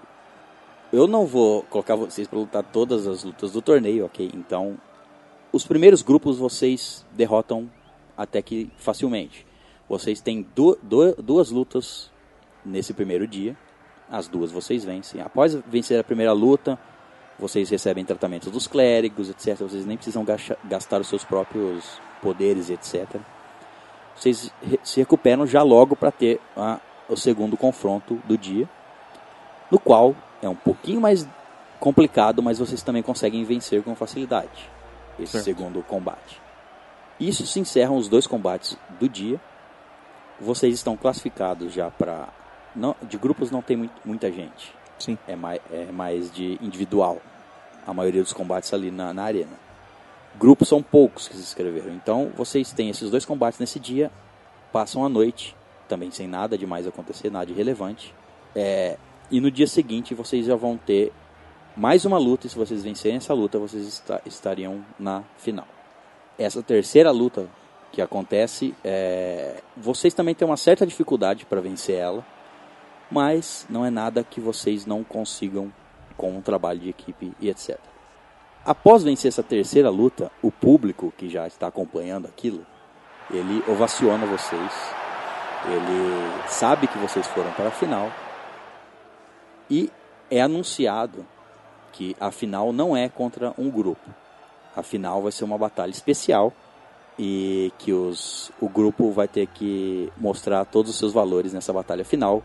E então eles serão os grandes campeões. Vocês serão os grandes campeões. Vocês ficam sabendo disso no final da terceira luta.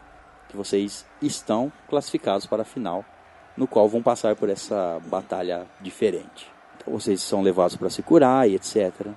Tudo mais. E é, preparados para a luta final. Nisso, enquanto vocês estão se preparando ali nos bastidores da, da arena, ali nos camarins, etc., enfim, nos locais ali para preparação dos guerreiros, vocês vão então para a luta final. Vocês são chamados então para ir para a luta final. Vocês estão obstinados a chegar porque vocês precisam não só não só cumprir isso que vocês querem, como é uma forma de honrar a lista, porque vocês não podem deixar tudo isso passar impune. Então vocês lutaram muito bem essas três lutas. O público já conhece vocês, já sabe que vocês foram para a final.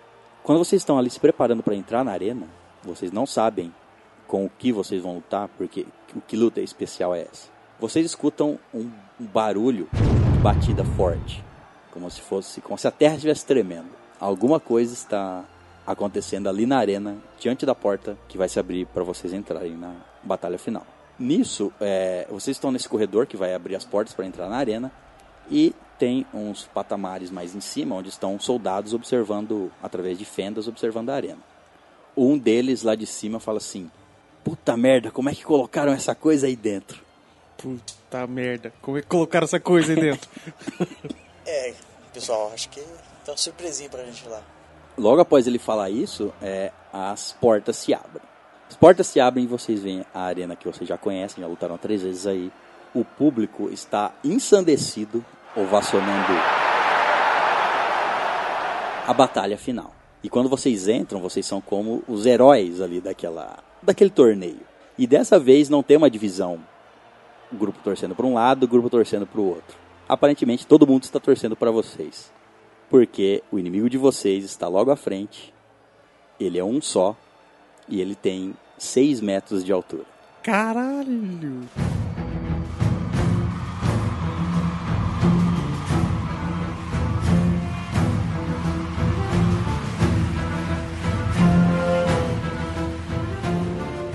Vocês estão diante de um ciclope Puta Nossa. que pariu. e ele está no centro da arena, um ciclope enorme de 6 metros de altura. Existem ciclopes de quatro braços, etc., mas esse é um ciclope normal, humanoide, Humanoide. dois braços, duas pernas e ah, um olho enorme no, no centro da, da cabeça. Esse ciclope está no centro da arena e vocês notam na, que uma das pernas dele está presa com uma grande corrente. Uma corrente que. Uma corrente muito grossa, presa numa das pernas dele. E essa corrente se prende num. Aparentemente, no que vocês não tinham visto até esse momento, no centro da arena, provavelmente há algum mecanismo que abriu então há um grande buraco no meio da arena, como se fosse um poço. Certo. Provavelmente foi de lá que o Ciclope foi trazido até a arena. E a corrente vai até lá. Isso, a corrente desce pelo poço. Então, provavelmente, o Ciclope está preso nessa corrente, provavelmente para não Escalar escalar as paredes e atingir o público. Então, provavelmente, a corrente dele vai limitar ele até os limites da arena. E é isso que vocês têm na sua frente. O público está ensandecido, querendo esperar uma luta de um Ciclope contra um grupo. Então vocês veem aquela criatura no centro da arena e você, a porta atrás de vocês se fecha e vocês estão só vocês e o Ciclope de 6 metros e a galera vibrando ensandecida e o Ciclope ele tá, ele tem uma clava na mão, uma madeira grande, uma árvore na mão. Ele logicamente está ali preso e tá obs- ele ele tem um pouco de inteligência, então ele sabe que, que ele está ali para lutar. É, o Gildor vê aquela criatura enorme no centro da arena. Ele fala assim: É, eu acho que a gente não vai ganhar, não. Parados aqui não vamos mesmo. Espalhem-se. Aí eu vou correndo pela lateral, eu falo pra todo mundo se espalhar. E vou jogando umas adagas, tentando, sei lá. Vocês se espalham Causar ao um redor, da, nele. ao redor da arena Isso, é, pra meio que cercar ele. e dispersar a, A atenção dele, isso. É, eu vou correndo na, na- de, de cara com ele com com o meu arco já mirando. Eu vou me aproximando, já mirando no- nele. Tá, é, como vocês gastaram esse tempo? Eu vou pôr que vocês gastaram esse tempo da iniciativa se arrumando. Certo. Então o primeiro ataque vai ser dele. Eita. Ele vai mirar em um de vocês, é, vai ser na Liana. É, eu tô na frente, né? Tá na, é, todo mundo. se- É, você ficou. Me, no, eles se espalharam pela lateral, né? Você ficou onde praticamente vocês entraram, né? Isso. Ele. Ele tá ali, ele vê vocês se espalhando ali, correndo pela lateral, ele só aponta, mira em uma pessoa, ele segura a clava dele e vai com a. pra dar na- de, la- de lateral, assim. Passar a clava na lateral, tentando de acertar. Varrendo, né? É. Bom, é, joga a esquiva, porque acertar. Não tem como ele errar, né? Desse, desse, desse range de ataque. 10. Não, infelizmente. Você não consegue se esquivar. E o ataque dele não te acerta em cheio. Tá? Porque você ainda tem mais habil- agilidade que ele, mas você não, não o suficiente para se esquivar daquele clavo enorme vindo na sua direção. Você tenta pular para trás, só que a, a clava re- resvala no- é, em você, te dando 25 de dano. Uou! E você é jogada contra a parede da, da arena. Você bate, você não desacorda, nem nada desse tipo, mas foi um grande impacto que você tomou quase no. Você tenta se proteger, mas você tomou na lateral. Nisso, o- ele dá esse golpe em você, te derruba, e ele tem dois ataques. Ele tem, ele, ele puxa pra dar, ele vai dar o segundo em você, ali no canto mesmo. Ele vai tentar te, te matar. Nossa, me amacetar no cantinho. Era purê. Bom, nas iniciativas aqui, o Gilder é o mais rápido. Ele, vendo aquilo, ele tava todo cagado de medo, mas ele vê aquilo, ele puxa as, ada- as adaguinhas dele, que você já viu ele usar nos outros combates. Ele corre na, na frente da Liana, se coloca na frente dela e fala assim: Eu não sei o que eu tô fazendo, mas eu tô te protegendo. e o bicho vem agora, em vez de na lateral, ele vem de cima pra baixo. Ele vai dar uma. Ele vai, no segundo ataque dele, amassar o pobre do Gilder. Bem, por instinto ali, como eu estava ali pelo lado, eu vou com um golpe pra acertar na, na arma dele, com um dano de trovão, tentando estilhaçar ela. Você corre na frente do Gilder, no caso. Isso. Então, é, bom, então ele desce o ataque em cima de você e do Gilder. Jo- joga um ataque aí pra ver quanto que. Qual é o seu poder de ataque aí, vamos ver. Tá, eu, eu venho de lado enquanto ele tá descendo o golpe, e deu, com dano de trovão, deu 17. 17? É, então venho de lado e tento dar um golpe do lado da arma dele. Hum, Você tenta acertar a arma dele, no é, caso, né? Isso. Então tá, é, o seu dano é o suficiente pra. Quando ele tá descendo com a clave em cima de você, você vem pela lateral, ele tá descendo em cima do Gilder, você vem pela lateral e se coloca na frente, cruza o, o ataque dele, atacando a clava dele. Isso.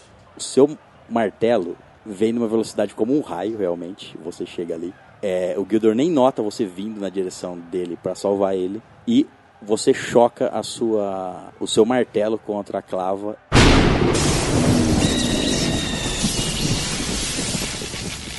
estilhaçando a clava do Ciclope. Ela explode com um golpe de, som de do, do seu martelo cheio de trovão. O Ciclope perde, é, é, ele ia dar o golpe de cima para baixo, você vem do lado e, e estilhaça o, a clava dele. Com impacto, ele, ele dá uma cambaleada para trás. Bom, eu já vou usar então um ataque de oportunidade. Vou sacar o meu arco, minha flecha, e vou mirar no olho dele. É, ele tem um grande olho, né? É. Você se coloca. Você tinha batido ali na lateral da, da arena. Você se coloca de joelhos, puxa a sua, a seu arco e flecha e atira. 18. Acerta em cheio no olho dele. Ele já estava cambaleando. O olho dele é grande, né? Mas é, o seu ataque foi bom o suficiente para acertar no meio realmente do olho dele. Sua, sua, sua flecha é certeira. Ele toma no olho e começa a cambalear cego, sem arma, perdido, procurando o que fazer. Ele bota uma das mãos no rosto, tentando. ti- Ele arranca a flecha. Enfim, instintivamente ele leva a mão no olho com a dor que ele tomou do, da flechada. Nessa hora eu vejo que, como ele já tá todo atordoado, perdido com, com os danos que ele levou, eu na hora eu já uso a minha magia de, de gelo e congelo o chão na onde ele tá pisando. Que ele Você já- vai usar- o ataque no chão, no caso. Isso, não vou mirar nele, eu vou mirar no chão. Como ele já tá perdido, eu mando bem na onde ele tá pisando. Bom, magia não tem, não tem como você errar ou falhar nela no, no ataque. Você então congela o chão embaixo, embaixo do ciclope, certo? Isso. O, o chão se congela instantaneamente ao, a- embaixo dele e ele começa, ele já estava cego e cambaleando, ele começa a deslizar. Ele, come, ele começa a deslizar, tipo tentando se equilibrar, perdido e cego naquele momento. Não, vou, vou aproveitar então. Como eu segui pro, pro lado, eu tava de lado com ele, no caso. Você tinha espalhado pro lado, né? Isso, é, eu tava mais pro lateral dele. Eu vou correr em disparada, com as minhas cat, com as catarses em punho. E eu vou aproveitar o, o chão congelado do, do Shiro. E eu vou usar o chão para eu deslizar e cortar os dois tendões do, do, do tornozelo, dos tendão de Aquiles. Você vai passar na lateral, então no Isso, caso. atrás dele, no caso. Passar por trás dele, cortando ó, os dois tendões e, e tentar sair vivo Tá, do outro jo- é, joga um dado aí pra mim ver se você não vai errar a, a mira. Errar a escorregada. 15. 15, consegue. Não, não Consegue? tem. É, você não vai errar um bicho desse tamanho. Você desliza então por trás dele e com as suas catarras você mirando nos tendões de Aquiles. Isso. Você passa, corta um e corta o outro. Corta um, depois o outro. E a criatura, o ciclope, ele tá cego, tentando se equilibrar e ele recebe esse ataque nos tendões, ele ajoelha. Ele se ajoelha, ele coloca as duas mãos no chão, ele fica de quatro, né? Ajoelhado e com as duas mãos no chão, cego e praticamente perdido no combate. No caso, Ele não o vai- poço tá atrás dele. Né? O poço tá atrás dele. É, tá, ele, ele tá próximo do poço, ele não se afastou muito. Ele não vai, ele não vai fazer nada. Ele, não- ele perdeu o turno dele, ele não, ele não, ele tá tentando se levantar, só isso. Bom, agora eu vou chegar perto dele pra poder dar um golpe na cabeça dele, de baixo pra cima, com o meu martelo.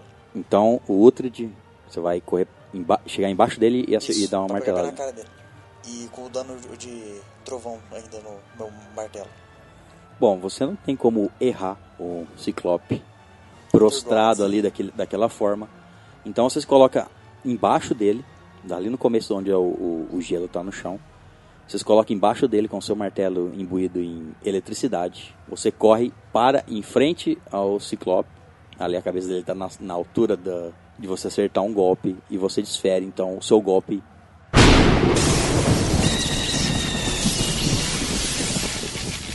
O seu ataque acerta de baixo para cima no queixo dele, explodindo em som do seu machado envolto em eletricidade. E isso explode é, em som, né? Ao mesmo tempo que o impacto. O Ciclope levanta a cabeça e pende o corpo para trás. E ele estava próximo da, do poço. E ele se desequilibra, escorrega e o Ciclope cai. Ai, moleque.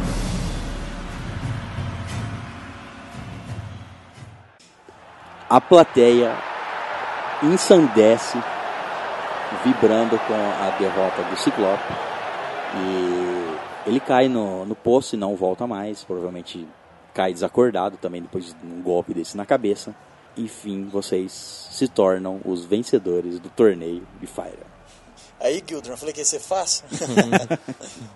Bom, vocês são ovacionados ali pelo público e depois de um tempo são levados pelos guardas, encaminhados para curarem seus ferimentos, etc.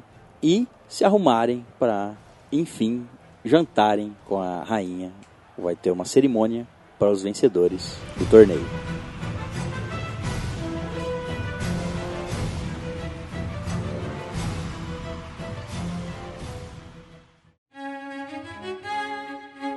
É próximo das é próximo das 5 horas da tarde, mais ou menos, quando acaba o torneio e vocês são levados então para se arrumar e etc.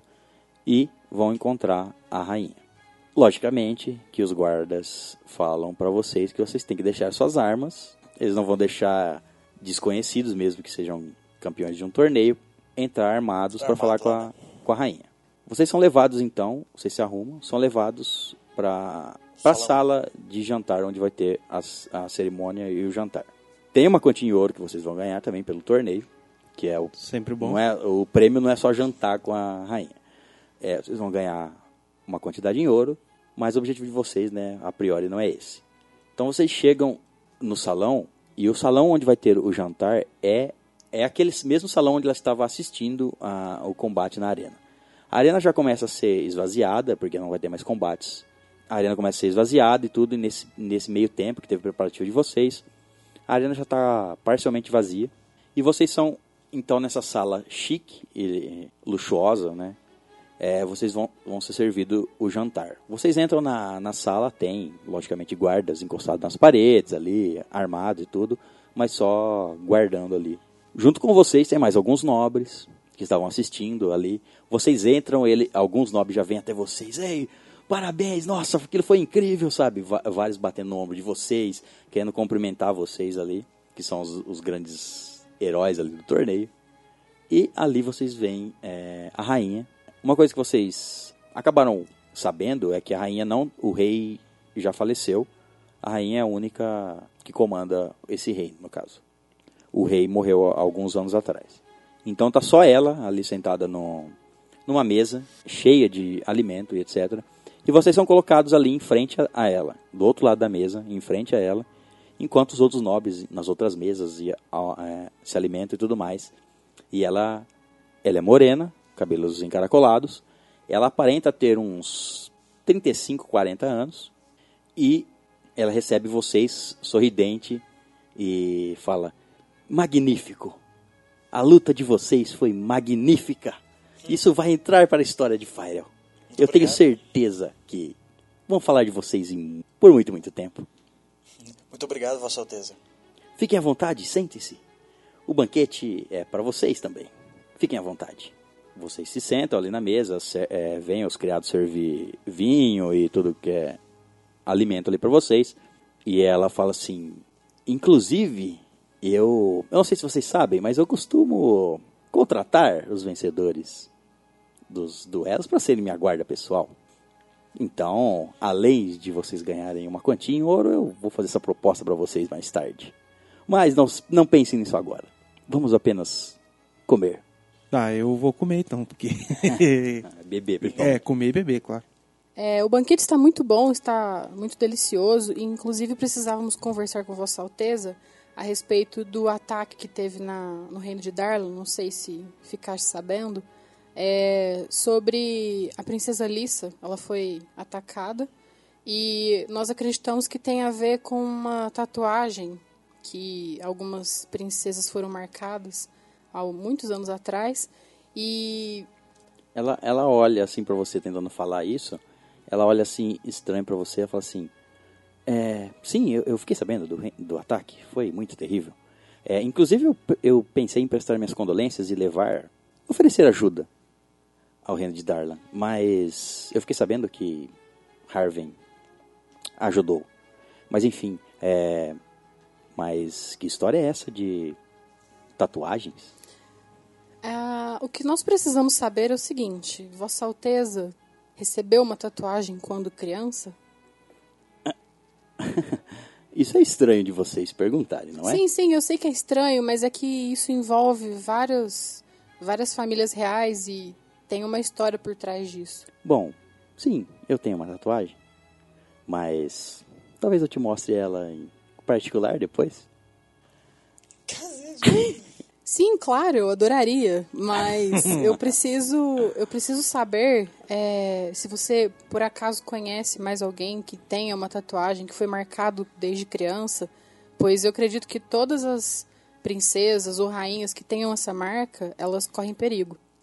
Você realmente está falando sério, não é? Sim, eu estou. Tá, tudo bem, eu tenho uma tatuagem e você acertou. Ela foi feita pela minha mãe. Mas isso foi há muito tempo atrás. O E que uma essa- tatuagem tem a ver com o ataque no reino vizinho? Essa tatuagem, sabe me dizer se teve um ritual por trás dessa dessa marca? Querida, agora você está entrando num assunto meio diferente. Não, pelo que eu sei, é apenas uma tatuagem. Minha mãe parece que tinha uma igual. Eu, infelizmente, não conheci minha mãe. Ela morreu quando eu tinha uns dois ou três anos. Enfim, dizem que foi de uma doença. Mas dizem que ela. é, Meu pai disse que ela tinha uma tatuagem parecida com a minha. Na verdade, igual à minha. Mas é só. Mas eu não sei como você sabe dessa história, nem por, e por que isso é relevante, mas. Eu adoraria ver essa tatuagem mais tarde, mas você poderia me dizer qual é o desenho? Bom, eu prefiro mostrar, mas. É, bom, você tá desse papo tentando. é, eu- aparentemente vocês vocês estão todos ouvindo ali, meio que. Sim.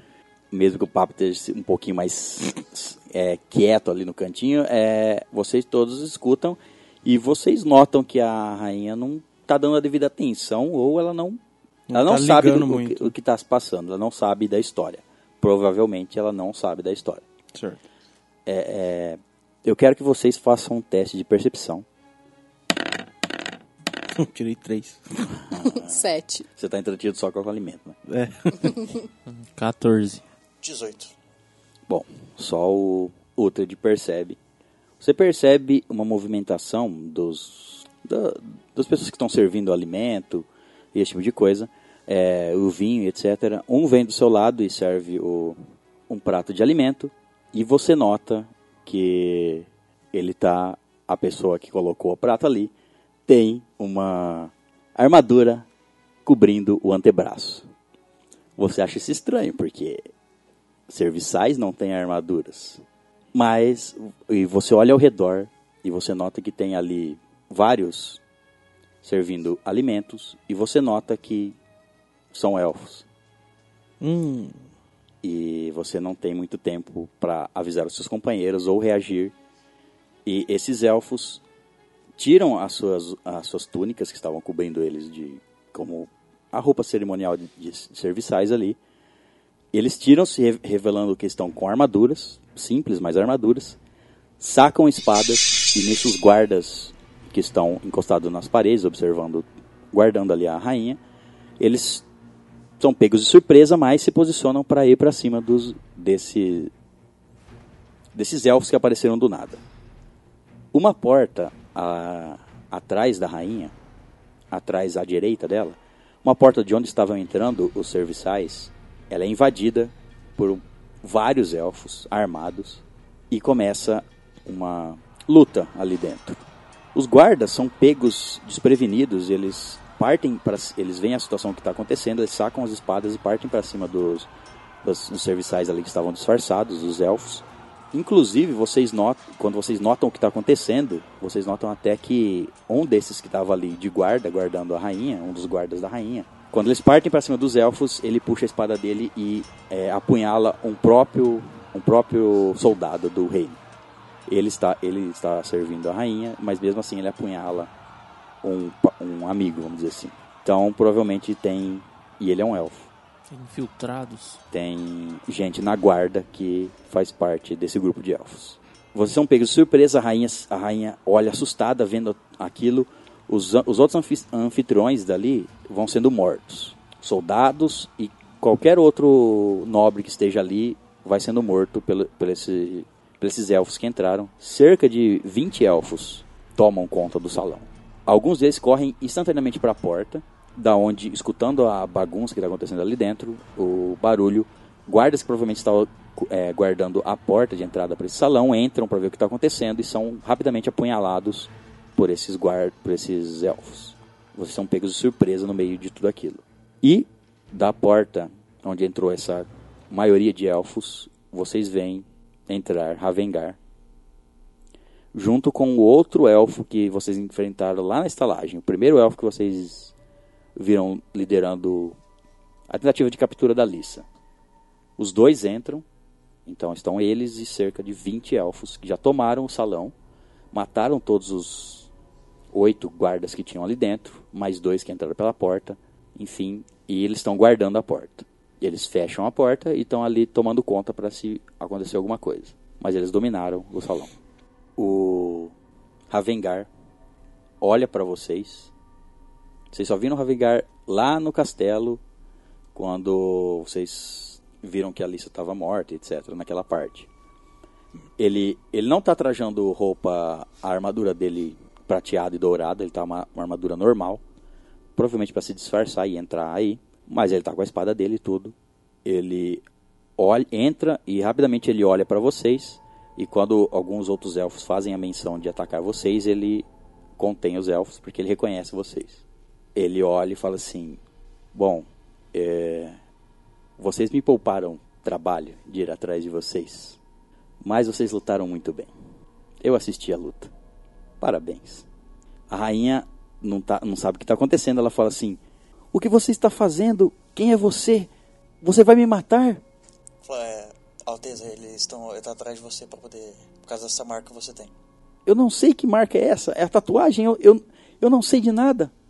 Aí o Ravengar olha para vocês e fala assim: Vejo que vocês descobriram alguma coisa agora. um pouco tarde, pelo visto. Eu vou olhar pra ele e vou falar: Eu vou te matar, seu desgraçado! Ele olha para você, assim, dá um sorriso e meio que abaixa a cabeça.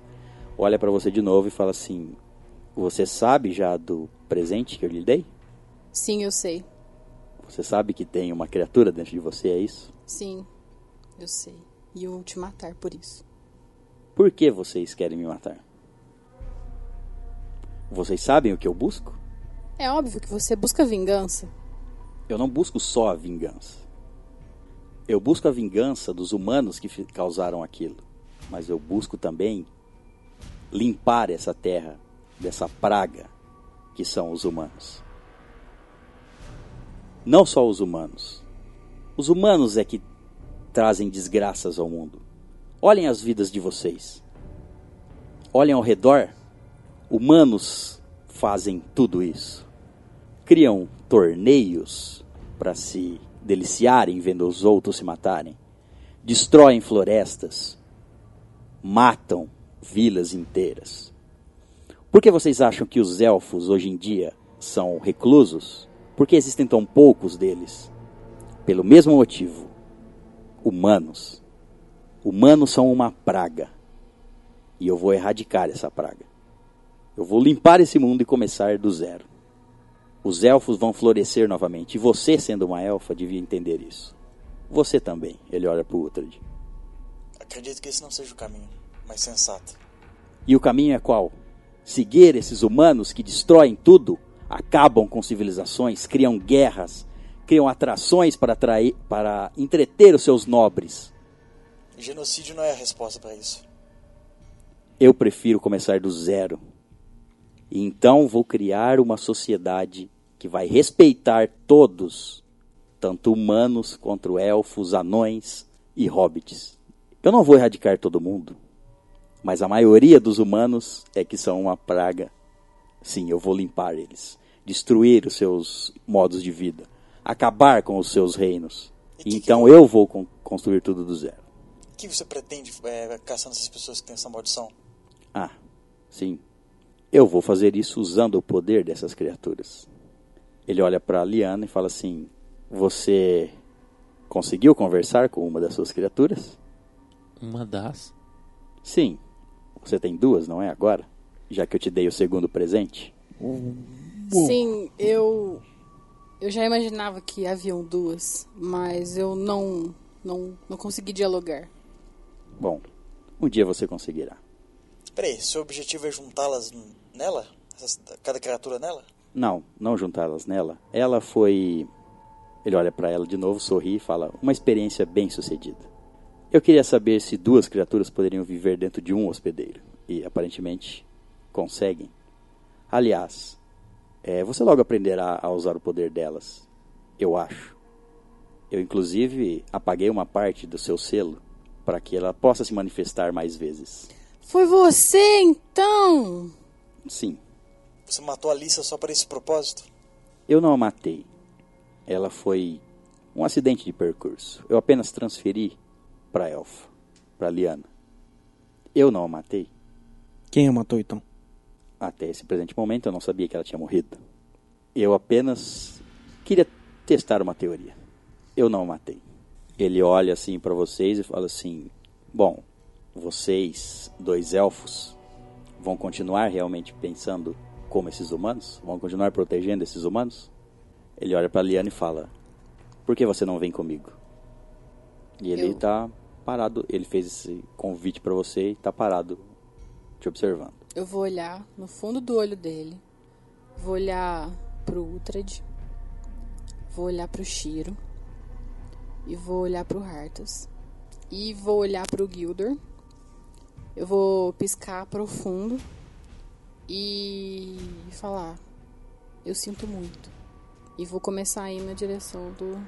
Você se levanta Sim, para ir em direção ao Ravengar. isso. Ele sorri, oferece a mão assim para você pegar na mão dele. Eu dou a minha mão pra ele. Ele pega na sua mão. Como você pode fazer isso depois de tudo? Liana, por quê? Eu não esperava por essa.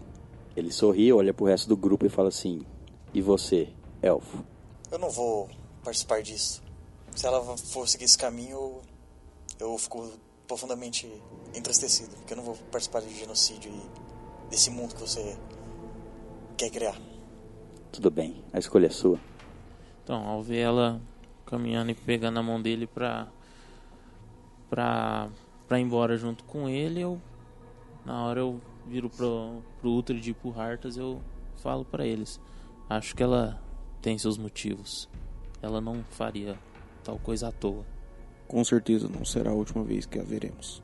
Nisso, o, o Ravengar começa a levar a, a Liana pela mão, indo em direção ao corredor de onde eles vieram. Os outros guardas pegam a Selene e conduzem ela no corredor também. Todos os outros guardas começam, os outros elfos começam a, a ir em direção ao corredor, a sair do recinto, deixando só vocês, só vocês quatro ali vivos. Eles mataram todos os outros guardas e todos os outros nobres. Vocês, eles só não mataram porque reconheceram vocês, no caso. Eles começam a sair. O último que fica, os últimos, né? Mas o último que fica parado ali é aquele elfo que liderou o primeiro ataque lá na estalagem. Ele fica parado, meio que olhando para vocês, enquanto os outros elfos vão saindo. Ravengar e Liana já estão a uma certa distância. O Gilder, ele olhando tudo aquilo, ele olhando meio assustado para um lado para o outro, ele se levanta, ele vai em direção ao elfo que está parado ali e fala: Vocês não vão conseguir. Vocês não vão conseguir o que vocês querem. Nós vamos encontrar vocês e nós vamos acabar com vocês. Quer saber por quê? Porque vocês não vão limpar mundo coisa nenhuma. Vocês estão fazendo pior do que os humanos. Vocês estão matando pessoas. Vocês vão matar inocentes. Lissa, por acaso, era uma princesa inocente. Ela não tinha maldade. Ela não queria causar destruição. Ela não queria dominar reinos. Ela não queria fazer nada disso. Ela só queria viver e vocês mataram ela. Vocês são sujos. Todos vocês são sujos. E nós vamos atrás de vocês, está ouvindo? Nisso, o, o elfo que está parado olhando ele falar tudo isso, num um movimento rápido, ele pega o Gildor pelo, pelo colarinho, Eu levanta levanto- o Gildor. Eu me levanto. Os outros elfos que estão ali do lado, eles estão com espadas em punho. Eles olham para você, Uhum. mas não atacam. Esse elfo está segurando o Gildor assim e ele fala assim: Você disse que vai que nós somos sujos e que vai impedir nosso plano, é isso? Seu hobbit de merda. Eu acho que você não vai impedir é nada. Ele levanta o Gildor assim em direção a, a vocês que estão sentados ali na mesa. O Hartas levantou. Ele fala assim: Você não vai a lugar nenhum. E nisso ele começa. Uma luz começa a brilhar no, no pulso dele. E ela aumenta, aumenta de tamanho. E um grande clarão e uma explosão acontece dentro da sala.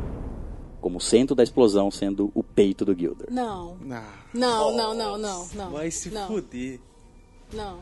A Liana já está longe, ela não vê o, o acontecimento. E vocês.